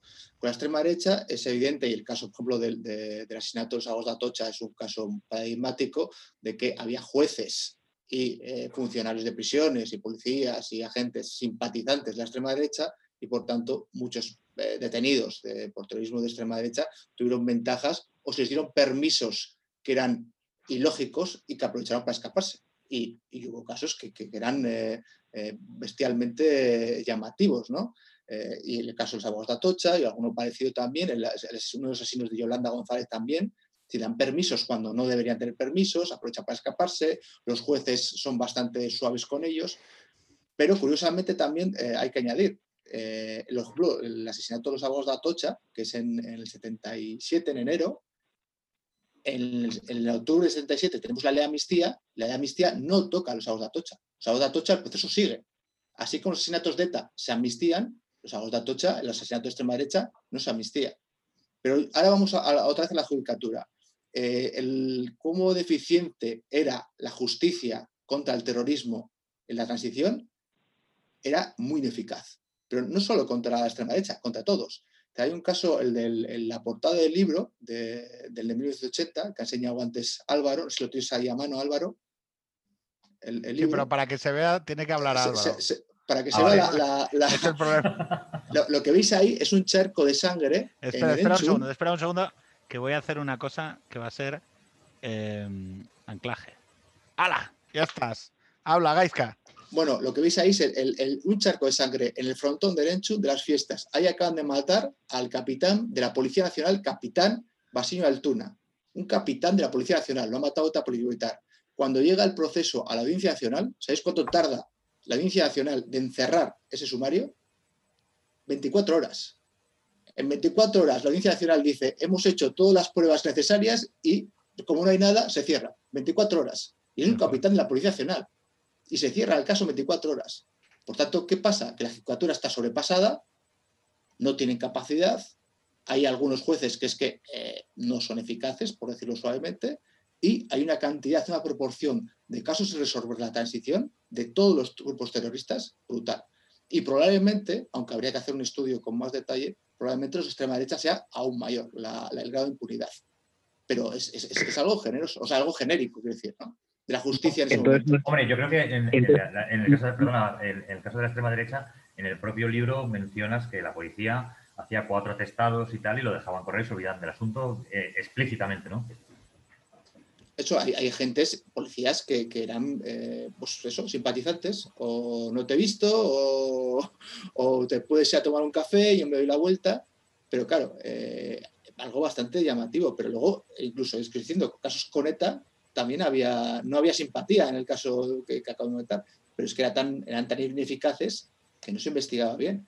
Hay casos también, por ejemplo, de un asesinato en Zaragoza, también en el 80, de un eh, eh, Jesús Argudo, eh, un atentado de un grupo de extrema izquierda, lo matan y el caso pues ni siquiera llega a la Audiencia Nacional, se, les olvida en Zaragoza y, no llega a la Audiencia Nacional. Entonces, pero como si hay decenas, ¿no?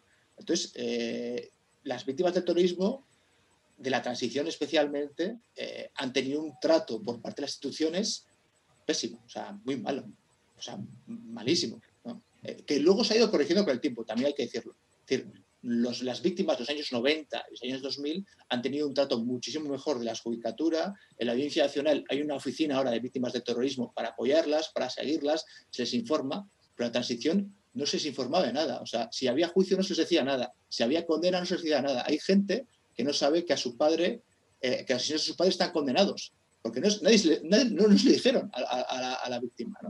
Entonces hay unos casos sangrantes de la transición. Pero como he dicho, mm. eso se ha ido corrigiendo con el tiempo. Y hoy en día, el caso de España, yo creo que estamos en Europa de los mejores, de los mejores países en el caso de terrorismo. Pero hemos aprendido a, base de, leches. Jacob. Entonces no se puede, no se puede, entonces, no se puede decir que hubiera un, un sesgo tan grande en la judicatura, pues como en otros periodos de violencia política, ¿no? Como en cuanto a la impunidad y a la persecución. O sea, era, un fallo general del sistema contra todos que digamos que un caso tan sangrante como podía ser Alemania en los años 20, ¿no? Bueno, lo de Alemania es que era demasiado. Lo de, eh, he leído también algún libro sobre la República Weimar y yo creo que era demasiado bestia. No hay algo tan, tan grave aquí, pero habría que hacer algún estudio y, haces una, buena sugerencia para un estudio ya más riguroso de comparar las penas y ver cuánto echaban a un eh, terrorista, dependiendo de las siglas, cuántos años le echaban por asesinato y si hacemos una estadística ya completa, quizás podemos ver si hay un sesgo o no. Pero hasta hacer un estudio ya más completo yo no me atrevería a decir nada. Bueno, pero parece una intuición. Pero las eh. intuiciones a veces funcionan y otras veces no. Entonces, por si acaso. Oye, eh, Miguel, como nacido en el 95, como portavoz de los Genial, de los de... Yo lo que, Solo ¿Qué te suena? Solo le saca un, un año, ¿eh? O sea, no soy tan viejo, que yo a Miguel le saco apenas un año. Bueno, pero pareces mucho más viejo, o sea, eso lo sabes, ¿no? Vaya, por Dios, gracias, Pedro. No, no, pero que no lo digo como algo malo. A mí siempre me ha gustado parecer mayor, o sea, no, vamos, nunca me ha parecido algo malo ser percibido como alguien mayor. Pero bueno, eh, yo en la oficina, en la oficina me quito un año y, todo el mundo, y todo mundo cree, cree, que tengo la edad de, la edad de Mike, el que tengo años menos. Yo empiezo por ahí. Miguel, dale. Nada, yo lo que deduzco de todo esto, a raíz de lo que decía Álvaro, con las derrotas de, por así decirlo, electorales, es que la sociedad, a pesar de haber llevado durante un periodo de 40 años de franquismo, no era de extrema derecha, o por lo menos esos movimientos de extrema derecha y de violencia Mm, como al no tener su contraposición civil, no llegaron a tener ningún tipo de éxito y que se reducía a unos estamentos, en el caso policial o militar, muy concretos, en los que por, por cómo, o sea, por cómo estaba estructurado el Estado, tenían ese poder, pero, pero lo que era el conjunto de la sociedad no podía decirse que fuese de extrema derecha, ¿no? si cuando se les dio la posibilidad de votar libremente, eh, tuvieron ese fracaso estrepitoso. Que no eran representativos. Claro. Esa no representatividad es lo que mm, a mí me da la sensación que hacía estos casos de violencia como muy puntuales y discordantes entre sí. O más reacciones personales, ¿no? Yo sobre todo creo es un poco lo que... Lo Esa es la visión que me han transmitido. Lo que impugnaba antes de la estrategia de la tensión, si la copiamos de lo que es Italia, en, o sea, eh, claro, si tú crees, o sea, tú date cuenta, vamos, haciendo análisis eh, psicológico y por supuesto cuñado, eh, tú imagínate que vives en el régimen franquista y y tu vida está ordenada en torno al movimiento o a esas instituciones, ¿no? Y de repente ves que, primero, que hay una parte interna que empieza a traicionarlo cuando muere Franco, o sea, a, toda leche, va a toda velocidad.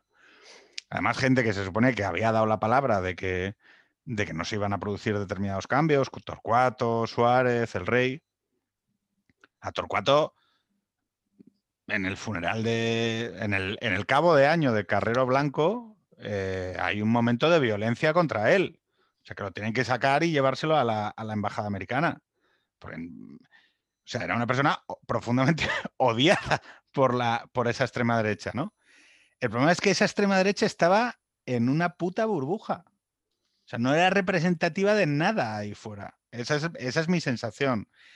Y claro, si tú ves eso dentro de la propia mentalidad de extrema derecha, yo creo que donde depositas tú las esperanzas en un país en el que, como decía Gaizka, están palmando generales, capitanes de policía, eh, hay una violencia brutal eh, contra militares, contra las fuerzas y cuerpos de seguridad de, del orden joder, si yo muevo esto lo suficiente, no va a haber eh, una fuerza arrolladora de política de la extrema derecha que nos lleve a alcanzar el poder a través de las elecciones, porque no tenemos fuerza.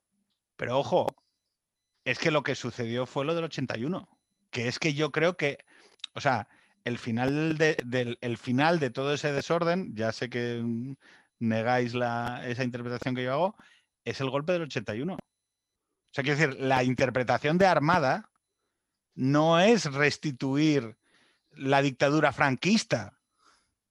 La interpretación de Armada es, bueno, vamos a ser garantes del orden. digo, eh, eh, la, tesis de Armada de, hacer una especie de gaullismo donde él eh, se, convertía en el vector... Oye, corregirme si, lo que estoy diciendo es una gilipollez, pero la propuesta de Armada era un gobierno de concentración, es decir, una propuesta de restablecer el orden en un mundo en desorden, en un país en desorden, pero no era volver a restituir el franquismo. No, no lo era, no lo era. Ni el franquismo ni un franquismo sin Franco. Era, era una, un enjuague que se había creado él en su cabeza, que podría funcionar como el, meme de Twitter, ¿no? En su cabeza funcionaba. Mm, bueno, pero, pero movilizó. claro, en su cabeza funcionaba, pero movilizó gente. Pero, bueno, la gente que movilizó no creo que, quieran lo de Armada, ¿no? Tejero no quería desde luego lo de Armada y las de Bloch en, en Valencia tampoco querían la solución armada, iban a otra cosa. ¿Qué querían? Eh, oye, os pregunto, ¿qué querían? ¿Querían una dictadura del medievo otra vez? ¿Dirigida pues, por militares? Pues, Argentina. Argentina. Había habido un, golpe, ¿no? no sé, fue el golpe de los coroneles eh, hacía relativamente poco. En, Grecia. eso es, en Grecia, Latinoamérica había pasado. Y además los militares habían estado acostumbrados a, tener ministerios civiles, a gobernar. teníamos un vicepresidente eh, Gutiérrez Mellado, que era vicepresidente, que era militar, que, que, que se, estaba quitando ese poder civil y querían, podían recuperarlo. ¿no? De todas maneras, yo, respecto a, Armada, eh, recuerdo que el 18 de julio muchos de los militares que se sublevan lo hacían con la bandera republicana diciendo que van a restablecer el orden. ¿No? Hay muchos que van con la bandera republicana todavía y dicen que vamos a. Una cosa son las intenciones primiterias y otra cosa es cómo termina eso. Porque si, si para meterte de, Gaulle nunca metió a un teniente coronel en el Congreso de Francia y con las metralletas, ¿no? Entonces, si empiezas así, yo tengo muy claro que eh, no iba a acabar como un gobierno constitucional precisamente. O sea, yo creo que se iba a acabar como un gobierno autoritario y probablemente, pues no sé, algún tipo de régimen eh, militar, ¿no? Pero bueno, es, es algo, es una hipótesis que tampoco podemos demostrar. Pero, pero ¿tú crees que había un caldo de cultivo como para, o unos medios suficientes como para que hubiera tenido éxito? No, no, yo creo, yo creo, que no había base. Claro. yo, creo que era totalmente marginal, no tenía gente, no tenía apoyo. Y, pero también es cierto que durante ese día, el 23F, o sea, los partidos democráticos desaparecen del mapa. O sea, no hubo oposición civil al régimen, no salió la calle, a la gente a la calle a decir no, no, nos detengas o vamos a pararlo, el NTSF desapareció todo el mundo. Es más, eh, incluso algún diputado de HB, de Ribatasuna, del brazo civil de, ETA, cogió un barco y se fue para Francia, y es una anécdota muy graciosa porque el barco se estropeó. Y tuvo que ir a rescatarle una patrullera una patrulla de la Guardia Civil. Entonces, este tío que huía del golpe de la Guardia Civil le tiene que rescatar una patrulla de la Guardia Civil, ¿no? lo cual al día siguiente produjo bastante risa por parte de sus adversarios. Eh, lo podéis ver en internet, fue bastante gracioso. Pero claro, ese era el diputado de HB, el brazo, el brazo de ETA militar, y está huyendo. O sea, no hay nadie que se oponga a eso. Oye, Gaiska, pero entonces, ¿eso cómo se compadece con lo que has dicho antes eh, respecto de, o sea, ¿cómo hubiéramos, hemos dicho, la transición fue un éxito, ¿vale? ¿Y por qué fue un éxito? Bueno, pues porque hubo un pacto, ¿no? y al final del camino hay una democracia liberal que resiste, eh, ya veis que es que yo soy muy pesado con el 81, que resiste un intento expreso por parte de una, por una parte de sus instituciones de derribarlo, ¿no? En, el, 23F. Joder, em, ¿cómo hubiéramos dicho, aunque sea hacer contrafactivos, que hubiera fracasado? ¿Qué término de comparación, o sea, de qué manera lo hubiera, eh, o sea, qué es lo que, qué hubiera pasado? Porque dijimos, bueno, eh, fue un éxito, pero no tendría por qué, podría haber fracasado. ¿Qué es lo que hubiera pasado para que hubiera fracasado? tenemos muchos ejemplos ¿eh? de, dictaduras que caen y no acaban en democracia, precisamente. las últimas, las primarias árabes, ¿no? que no han acabado en democracias laicas, civiles y con derechos humanos como esperábamos. Pero en la época de los años 80, con la caída del bloque del Este, bien, eh, muchos países acaban en democracias formales, pero otros no. Eh, Yugoslavia no acaba precisamente en una democracia formal, sino en una guerra civil de vecino contra vecino. Eh, Moldavia, Chechenia, Azerbaiyán, Armenia, que Azerbaiyán y Armenia ahora están, es decir, que, hay, hay, caídas de dictaduras que acaban en transiciones truncadas. O en China, la plaza de Tiananmen, ni siquiera es que ni, se acerca a la transición.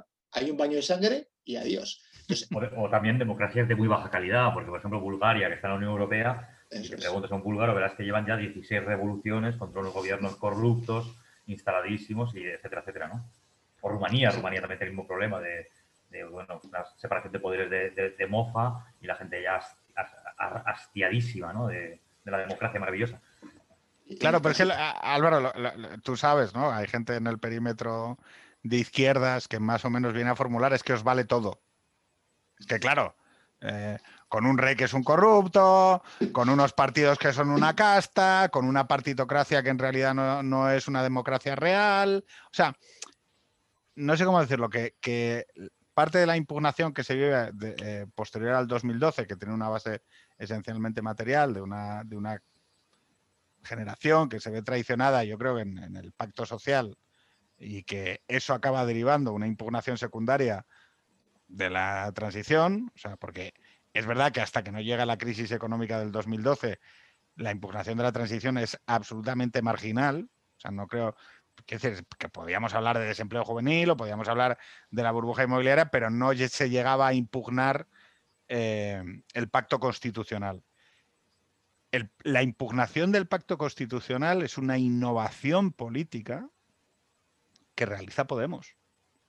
Es que ni siquiera hay que no. yo, creo que los nacionalistas cuando tocan techo competencial y quieren ir más allá, como el plan Ibarreche, bueno, ETA, ETA no 70, el plan Ibarreche, luego el Estatuto de Cataluña frustrado por diferentes motivos. pero ya, pero ya estás hablando de... A ver, el Estado... te quiero decir que siempre ha existido más, con más o menos minorías esa impugnación.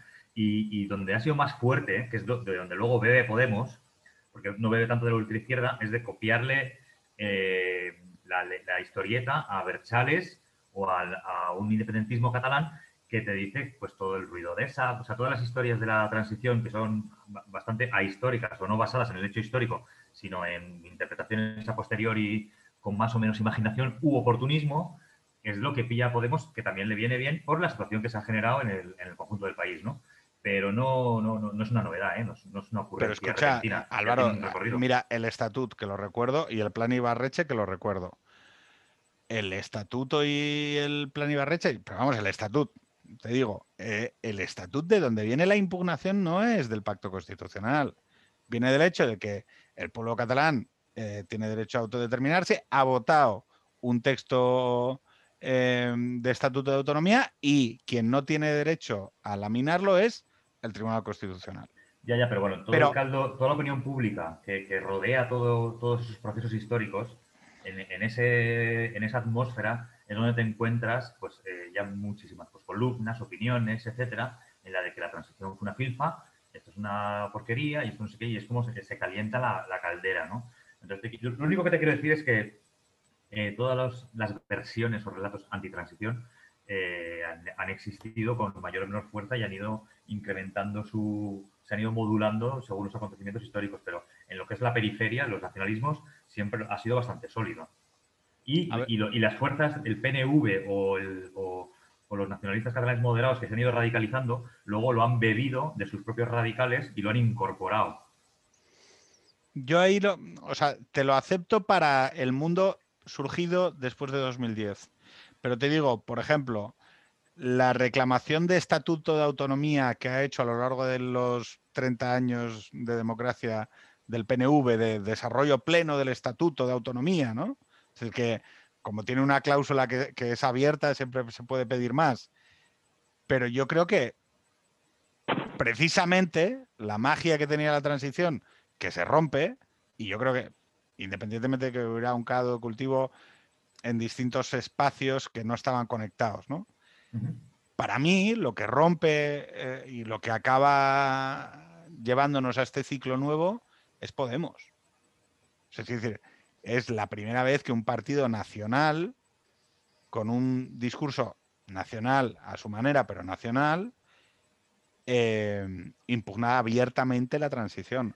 y la Constitución. pero luego eh, dan un giro.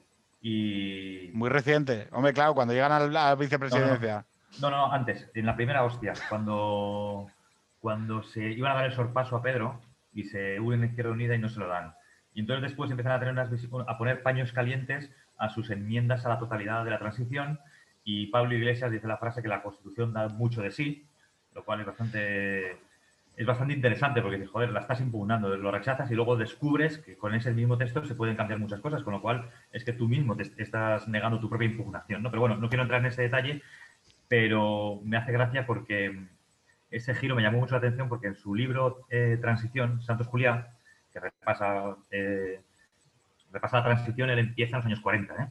eh sí, sí, sí. Una transición ampliada en los 13 puntos de Negrín, o 14 puntos de Negrín, es donde empieza a hablar ya de... Porque de hecho es cuando aparece la palabra, el término para hablar de lo mismo, ¿no? Es un análisis muy completo y eh, al final pues eh, vienen las impugnaciones de Podemos y tal y, viene también el giro que dan después y la apostilla, ideología de usar y tirar, vaya, punto. Y, y nos tira al basurero de, su discurso, ¿no? Y eso me hace mucha gracia. Claro, claro, claro. Oye, em, vamos a ir finalizando porque ya llevamos. Un momento, yo tengo dos preguntas a Gaita, ¿eh? Que tienen, que hacerse. Tienen que hacerse. Antes de. Pues, luego finalizas. Una es sobre toda la polémica de Martín Villa y sobre la estrategia antiterrorista si estaba consolidada o no de forma irregular. Yo tengo una pregunta. Eh, ¿La elección de Conesa eh, no lleva implícito una aceptación de los métodos irregulares? Bueno, antes un apunte sobre Santos Julián. Oye, eh, Álvaro, ¿podéis por favor poner un poco en danza la cuestión? Porque es que entre vosotros os entendéis, ah. ¿vale?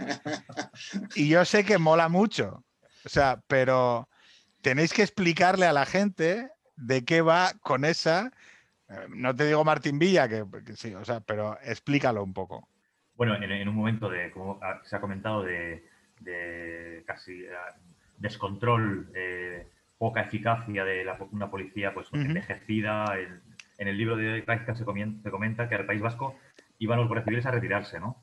Y de repente, bueno, pues eh, eh, llega, se acumulan los acontecimientos muy rápido, ocurre todo esto y hay la policía envejecida, acorralada, aislada, simplemente su, es como el, guardia del castillo, ¿no? Está ahí para, para, que se vea que el Estado está, pero no, tiene, no, no, no sale de su, de su torre, ¿no? Y bueno, en ese momento de secuestros, ataques terroristas constantes, pues en un momento se recurre a Conesa, ¿no?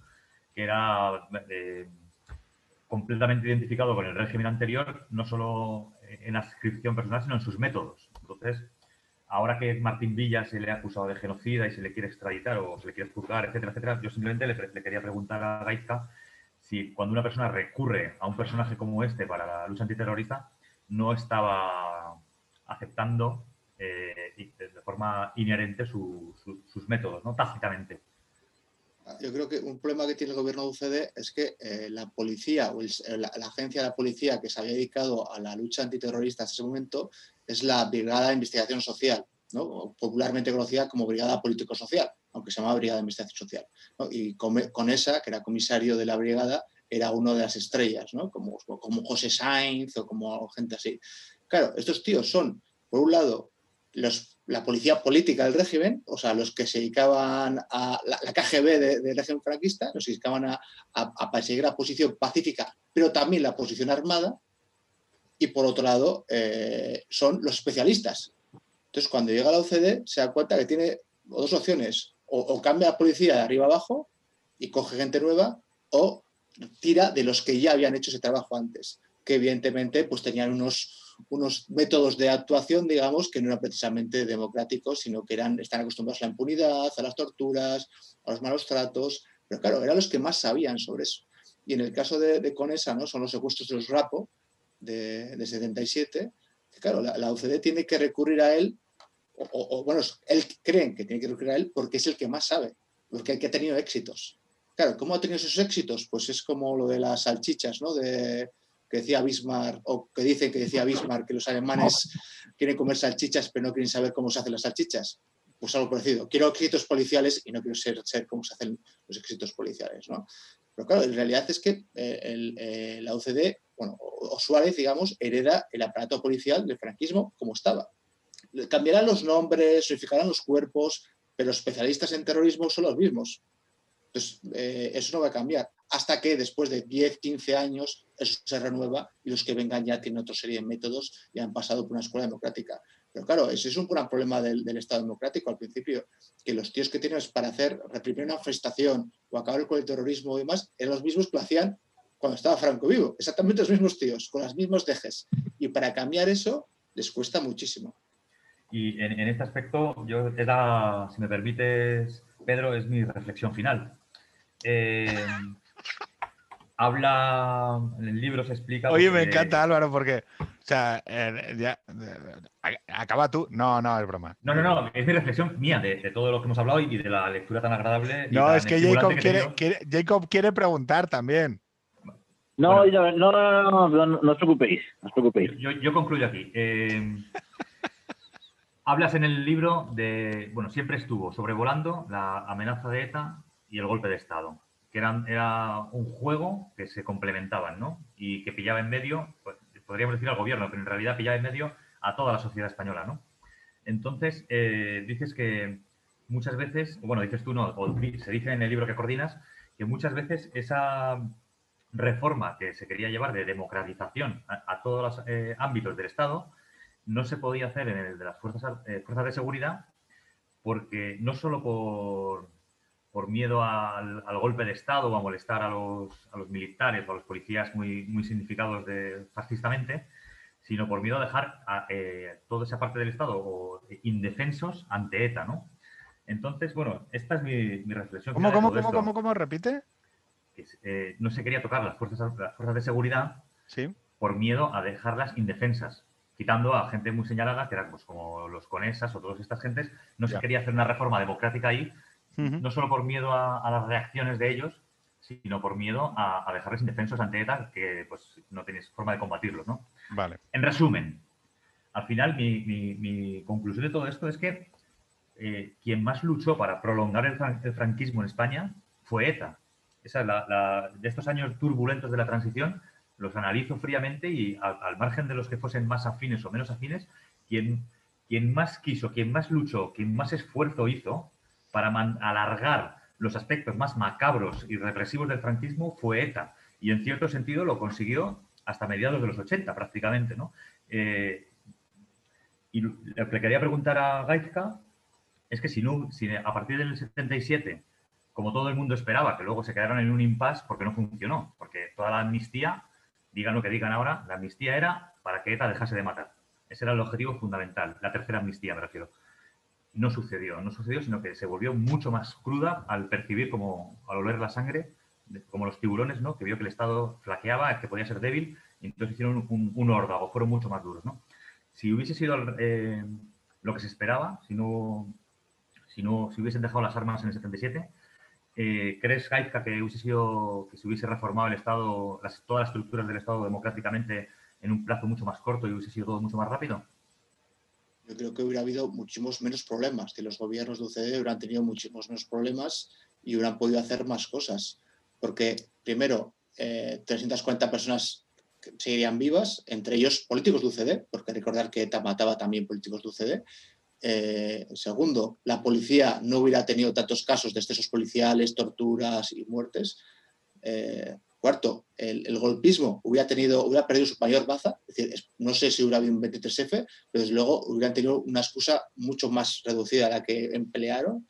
Entonces, el, el, nivel de tensión política, el nivel de crispación, y de, instabilidad hubiera sido mucho menor. Y en ese, una estabilidad mayor se podría haber llegado más lejos, quizás, o se podría haber hecho, eh, acometido reformas democráticas más eh, ambiciosas de lo que se hizo, porque no habría ese miedo ¿no? a, provocar a, los, a, los, agentes.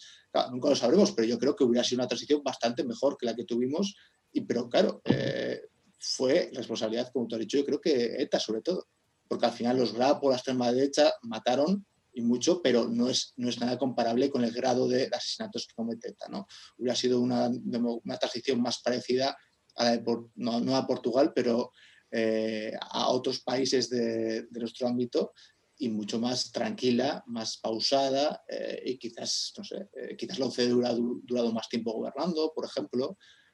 quizás hubiera habido una mayor democratización o mayor reforma de la administración. Quizás también el estado de la autonomía sería diferente porque también hay que tener en cuenta que eh, la negociación del Estatuto de Autonomía del País Vasco y más se hace con el matando. Quizás el régimen de la autonomía sería diferente. Haría autonomías, pero quizás diferentes. ¿no? Entonces, quizás el desarrollo constitucional también sería diferente. Y yo creo que hubiéramos tenido un país que por lo menos con los cimientos más, más saludables. Y ahí, recogiendo tu, tu, tu reflexión, que me parece muy interesante, yo recordaría que ahora que se intenta introducir la figura de víctima de la transición o de transición sangrienta, Claro, hay que recordar que los que mancillan la transición con sangre no son los que defienden la transición, sino los que se oponen a la transición, ¿no? los que odian la transición, los que intentan para la transición. Que no lo consiguen, pero claro, la matan gente y además nos hace una transición inestable en la que las cosas no salen como quizás podrían haber salido, ¿no? De bien. Claro, es que eh, esta última reflexión que has hecho, Gaiza, es que es la hostia, es que, oye, pero mm, de gente a favor de la transición, ¿cuánta, cuánta gente a favor de la transición ejerció violencia política?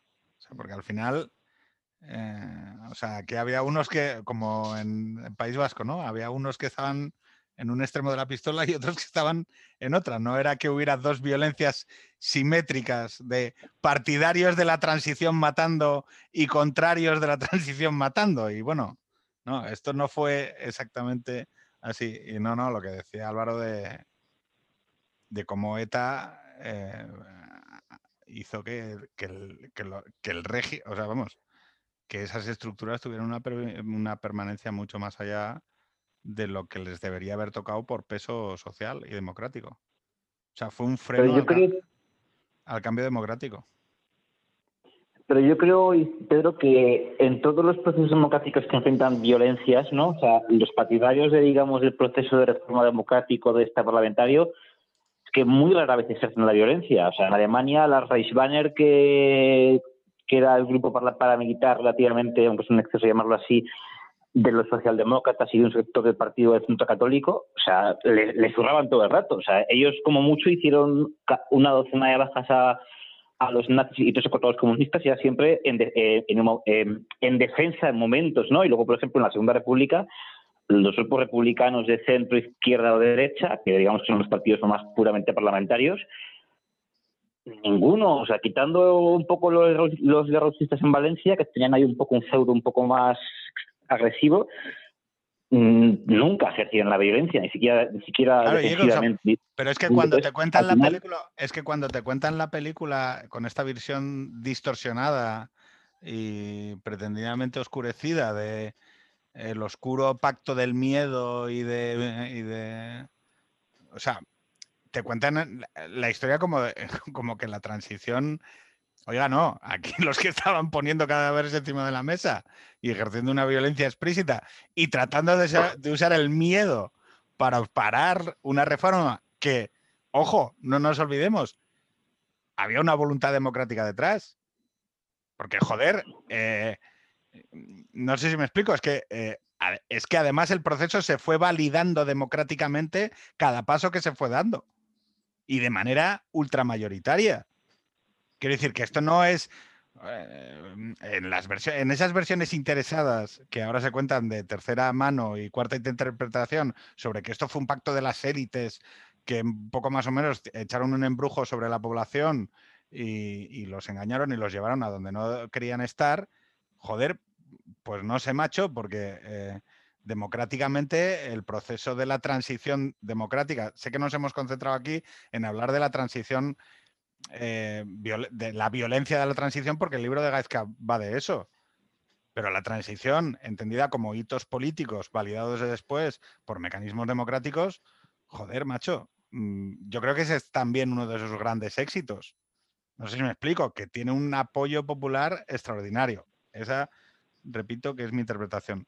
Yo, a raíz, de, perdón, a raíz de lo que dice Gaizka, me sorprendo ante el rédito en la manera en la que está definido España políticamente y socialmente actual que, tuvieron estas determinadas acciones puntuales de ETA. Porque en ese mundo paralelo que dibujas, en el que ETA no tiene esa capacidad, dibujas una España completamente distinta de la que tenemos hoy en día. Y de alguna manera, si podemos decir que ETA ha fracasado, hay, hay un componente en el, que, en el que ETA ha definido a España, ¿no?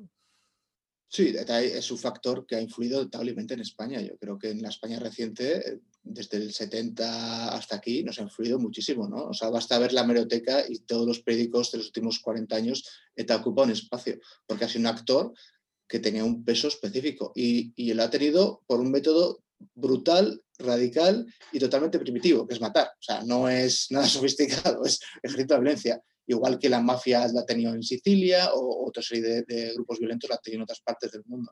Entonces, ETA al final ha influido mucho más allá de lo que su apoyo social le daba para influir.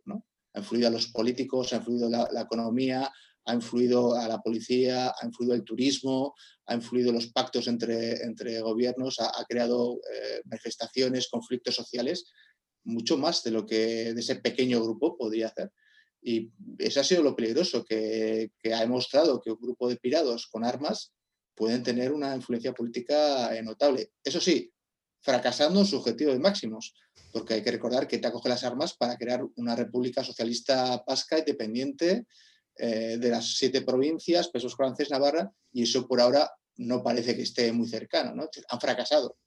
Bueno, claro, habría, matices, habría matices que hacer así. Eh, la sociedad vasca hoy es un ejercicio de pluralidad análogo a una democracia liberal que nos mm, deje satisfechos. Hombre, pero estamos mejor hace 20, hace 20 años.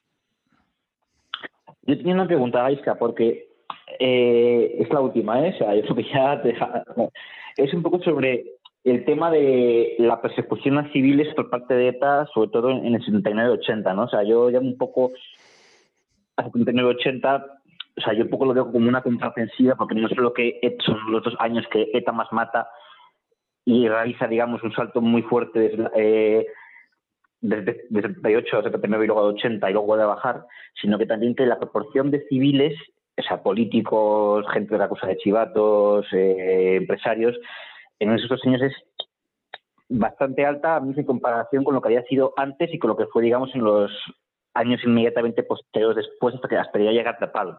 Entonces, ese, esa especie de contraofensiva de ETA contra el mundo político, económico y contra y, sobre el tema de la campaña anti-chivatos y tal, que hay esos dos años, o sea, tampoco como que no se suele comentar y mucha gente cree que ETA empieza a matar civiles a mansalva a partir de Atapaldo, ¿no? Y como que esos dos años están un poco oscurecidos y es ETA nunca tuvo, digamos, una estrategia, un documento programático o algo de por qué esos dos años se fue especialmente contra civiles comparado con antes y después. Sí, hombre, la, la, la, campaña anti-chivatos está a partir, empieza a mediados de los 70 y la, la inicia ETA militar y tiene un claro, una claro eh, target, ¿no? Que son todos aquellos civiles que tienen algún tipo de relación con las fuerzas y cuerpos del Estado. Camareros, taxistas, enterrador, que cualquiera que se acerca a un policía, aunque sea por motivos laborales, lo señalo y lo mato. ¿Qué haces? que, eh, por un lado, la policía quede totalmente aislada, porque la gente tiene miedo de relacionarse con ellos, entonces tiene una presión brutal encima, pero por otro lado, también su control social de tipo totalitario, es decir, que controlas los hábitos de la población, ¿no? Eso es algo que de, un régimen totalitario. Y yo diría más, en el 79-80 lo que hay, hay una campaña muy específica contra eh, políticos de UCD y en menor medida Alianza Popular. ¿no? Eh, pues claro, ahora nos parece extraño, pues que UCD era uno de los partidos mayoritarios del País Vasco pueblos como Bermeo era el segundo partido, porque UCD tenía un raigambre de derecha tradicional Euskaldun eh, en Euskadi, pero de derecha Euskaldun española. Y eso, la transición, se, se, corta raíz. En pueblos como, Guernica, en como Guernica o Salvatierra pues llegó a tener más del 20% y hoy en día eso pulso no existe esa, eso es. políticas. Pero es, es, increíble cómo eso se ha segado, perdón, eh, que, que, salto aquí como un Miura, pero es increíble cómo eso se ha segado a punta de pistola. Sí, sí, sí. Es que, o sea, que, o sea, cómo eh, una, una, sensibilidad o una intuición moral o una, una serie de valores son segados con una guadaña a punta de pistola cuando en, la, en, la, democracia incipiente, o sea, lo que, y perdonarme, ETA lo que se preocupa explícitamente en esos primeros años es en cegar, en romper, en quebrar todos esos vínculos con España a punta de pistola. Sí, además es un campo muy específico, que es la derecha, eh, digamos, tradicional, porque el País Vasco conservadora. conservadora, que siempre ha tenido un, tercio, en la Segunda República, alrededor de un tercio, ¿no? Entre carlistas, monárquicos... Que, hablaban euskera. Eso es, que estaban... Que hablaban euskera y al contrario que el socialismo, que tenía una base obrera inmigrante fuerte, estos tenían una base autóctona. Entonces, a eso se los laminan porque son la mayor amenaza a la base tradicional, ¿no? El caserío, un tío del caserío podía ser totalmente autóctono y votar a OCDE y votar a Alianza Popular. Y es que los, los matan a todos o les hacen huir. Porque claro, eh, tú, el terrorismo es matar a uno para aterrorizar a 200. No vas a matar a 200, matas a uno para 200, ¿no? Castiga a uno, enseña a 100, que dice la mafia. Eso es. Eh, cuando es el caso de Silvetti, es un, eh, de, la, de, una, de la cofradía de pescadores de Guipúzcoa, este eh, le matan a todos los amigos, pero claro, a este hay un momento que baja del barco, es un pescador, es una rancha, le baja del barco, la policía le coge y se lo lleva a Madrid y dice, no, no, es que hay un coche buscándote para matarte. Y, este un tío que ha hablado con él, se murió hace, hace un año o dos, hablaba castellano mal, pues hablaba euskera cerrado, era del pueblo, eh, había salido la segunda fuerza en el pueblo, pero es que lo van a por él por eso, porque precisamente por eso, ¿no? Porque pueblo en euskera con el vecino y lo, ventilan. Y la derecha española, digamos así, en Euskadi, no remonta hasta el 95, hasta Gregorio Ordóñez, que tampoco es casualidad que lo maten en el 95. Es decir, cuando vuelve a remontar. es que, claro, es que, no, no, es que, eh, es que hay que decirlo, es que sacar un buen resultado electoral en País Vasco durante muchos años era ponerte una diana todavía mayor. No, es que, es que es. Oye, em, oigan, vamos a acabar.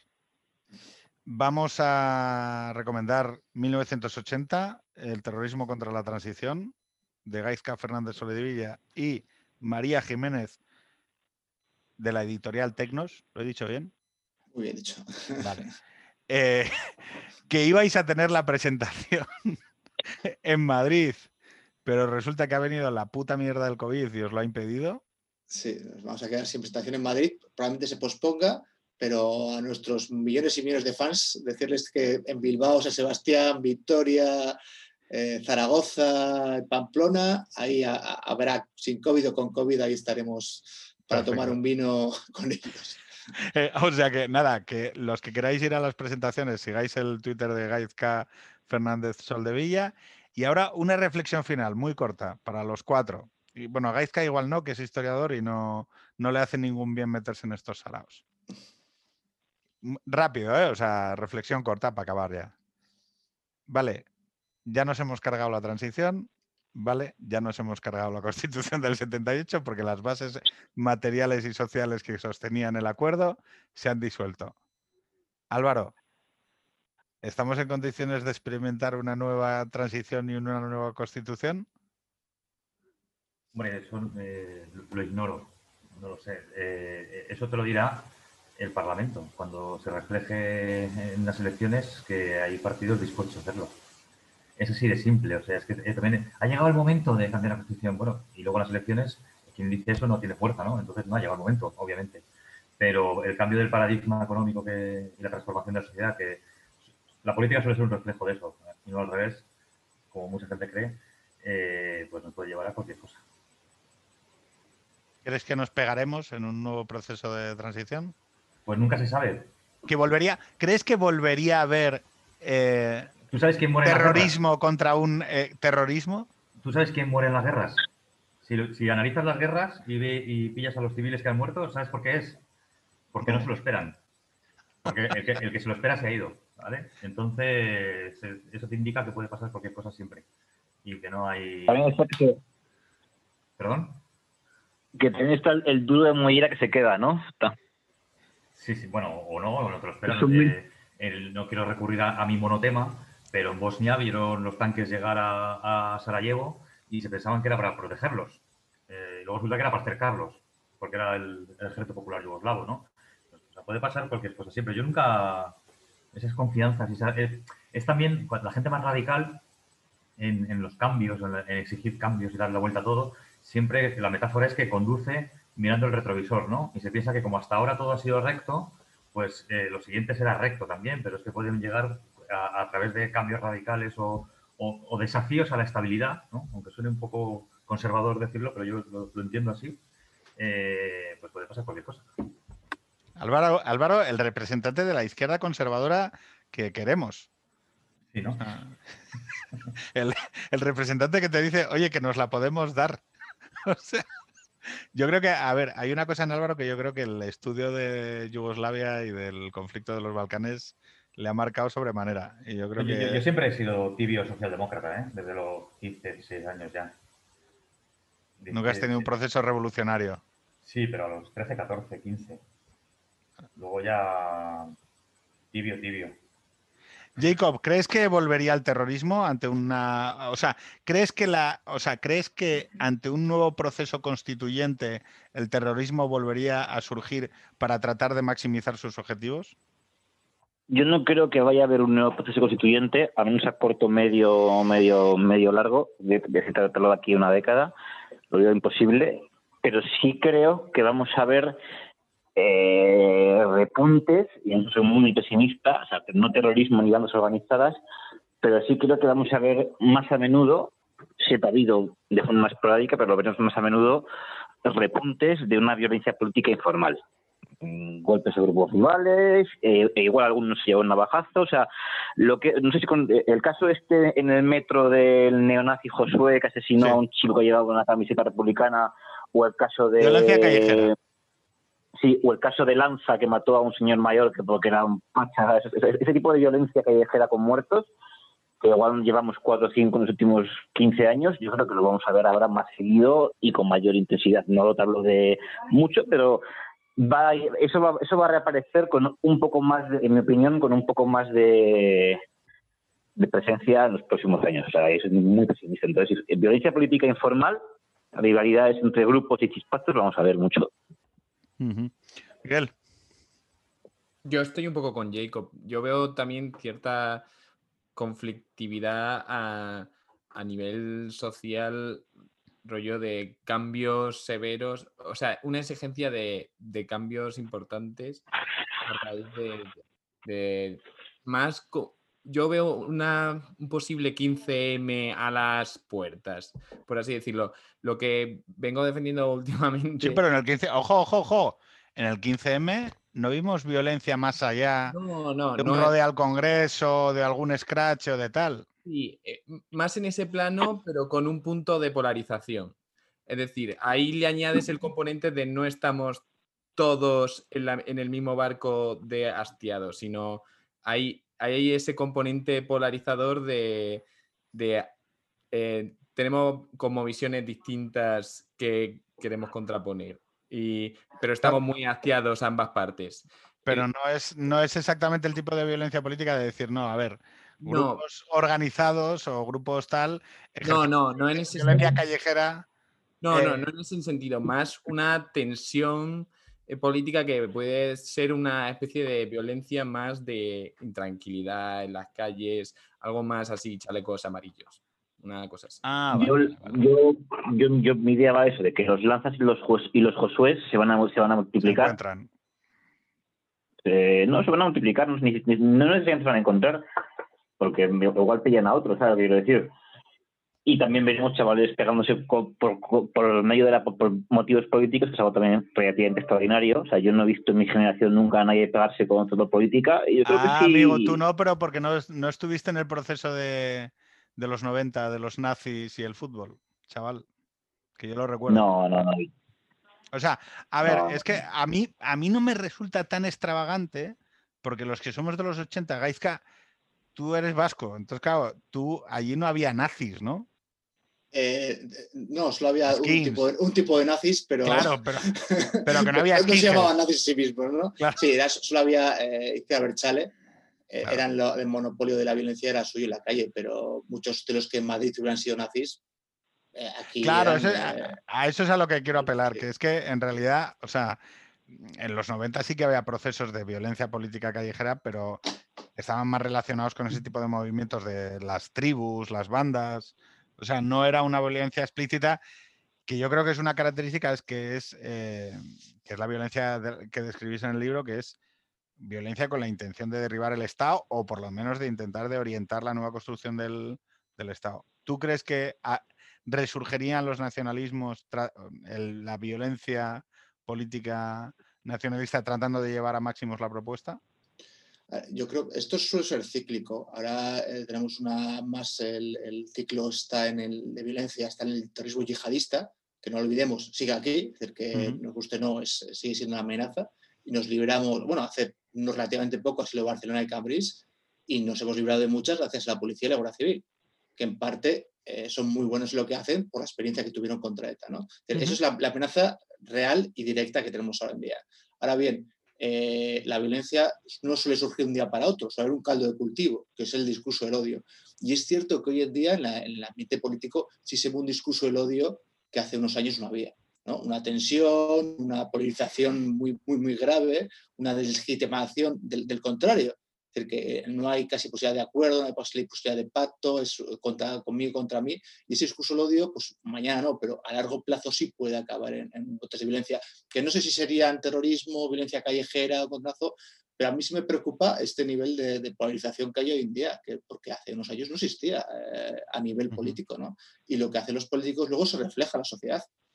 Bueno, yo, creo que es que, eh, fíjate, antes decías que, eh, lo decíais Miguel y tú, que te había construido en parte una España en la que, joder, claro, es que uno, el gesto ético de aquellas personas que en el constitucionalismo daban la vida por la ciudad, y, luego el hecho de que hubiera algo tan robusto como el, como el terrorismo, hacía que fueran, se requería una cierta civilidad, incluso de las formas. No sé si me explico.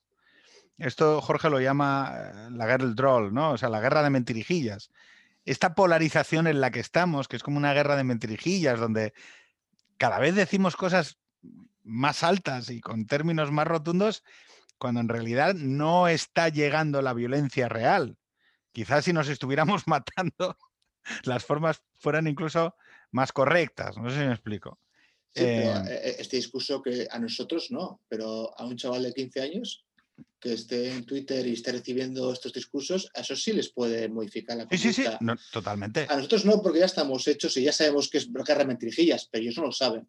totalmente. El peligro es la nueva generación, que le estás educando, socializando en un discurso muy violento, muy polarizado, muy fanático, en el que no hay ninguna posibilidad de llegar a un acuerdo o dialogar con el de al porque es tu enemigo. Y es facha o bolchevique o lo que sea, y, y no hay nada que hablar con él. Y esos chavales sí pueden ser marcados y sí pueden ejercer la violencia en el futuro. Entonces yo creo que cuando hablamos o cuando estamos en Twitter o los políticos tienen responsabilidad no solo con el presente, también con el futuro. Eso es lo que... y otra cosa que te quería comentar también, y acabo, ¿eh? te, te prometo que acabo, que ya llevamos dos horazas, es, claro, has dicho, ¿no? El terrorismo yihadista. A mí me pasa una cosa cuando pienso en terrorismo yihadista, que no sé si os pasa a vosotros también, que es que pienso que es un, un terrorismo extranjero, es un terrorismo importado, es un terrorismo Em, que viene como de fuera, es como si fuese, no, es un virus, ¿no? Que viene y que no es nuestro en realidad, ¿no? Joder, es que no es verdad ya porque son nacionales. Es que, no sé qué decir, son dentro de, las, dentro de nuestras comunidades de nacionales, tenemos a unos chavales que ahora deciden, que igual son de segunda generación o, tal, pero que son eh, nacionales de los países de los que forman parte joder, que deciden cometer eh, atentados o esas comunidades están ahí. Quiero decir, no es una cuestión que ya puedas plantearte. Es decir, la inmigración, la, inmigración de segunda generación del Reino Unido o la inmigración de segunda generación de Francia de origen eh, islámico es la que está produciendo y la que va a producir los atentados yihadistas del futuro. No sé si me... Entonces, claro, mm, a veces cuando hablamos de ello es como que es una cuestión que es ajena a nuestras sociedades y que hemos importado. Y yo no lo veo eh, tan así, es casi para mí como mm, el terrorismo nacional del futuro en Europa. Sí, eh, hemos tenido un caso en, Francia hace ayer mismo, ¿no? El profesor de, secundaria eh, Alcán Gollado, profesor de historia en, en París es un problema que está, es decir, que, ya va contra principios de los, estados de derecho, el laicismo, el pluralismo, los derechos humanos y va mucho más allá. Pero es que es un problema que tenemos aquí y lo vamos a tener. Es decir, no, no, no se va a solucionar eh, con un chasquido de dedos. La, parte buena es que tenemos experiencia. tenemos experiencia con terrorismo y tenemos experiencia sabiendo las cosas que no hay que hacer. No hay que dejar que el discurso del odio se, se extienda, no hay que dejar que eh, ciertos movimientos radicales tomen la educación, el control de educación, los centros educativos, porque ahí se puede crear un caldo de cultivo eh, muy importante. Eh, no tiene que haber segregación, hay, hay no sé cosas que debemos saber, otras cosas que se aplican o no, pero por las lecciones yo creo que ya las sabemos. ¿no? Bueno, señores, pues un placer. muchas gracias a todos. Gaiska, mucha suerte con la presentación del libro. y nada, que un placer. Nos vemos la semana que viene.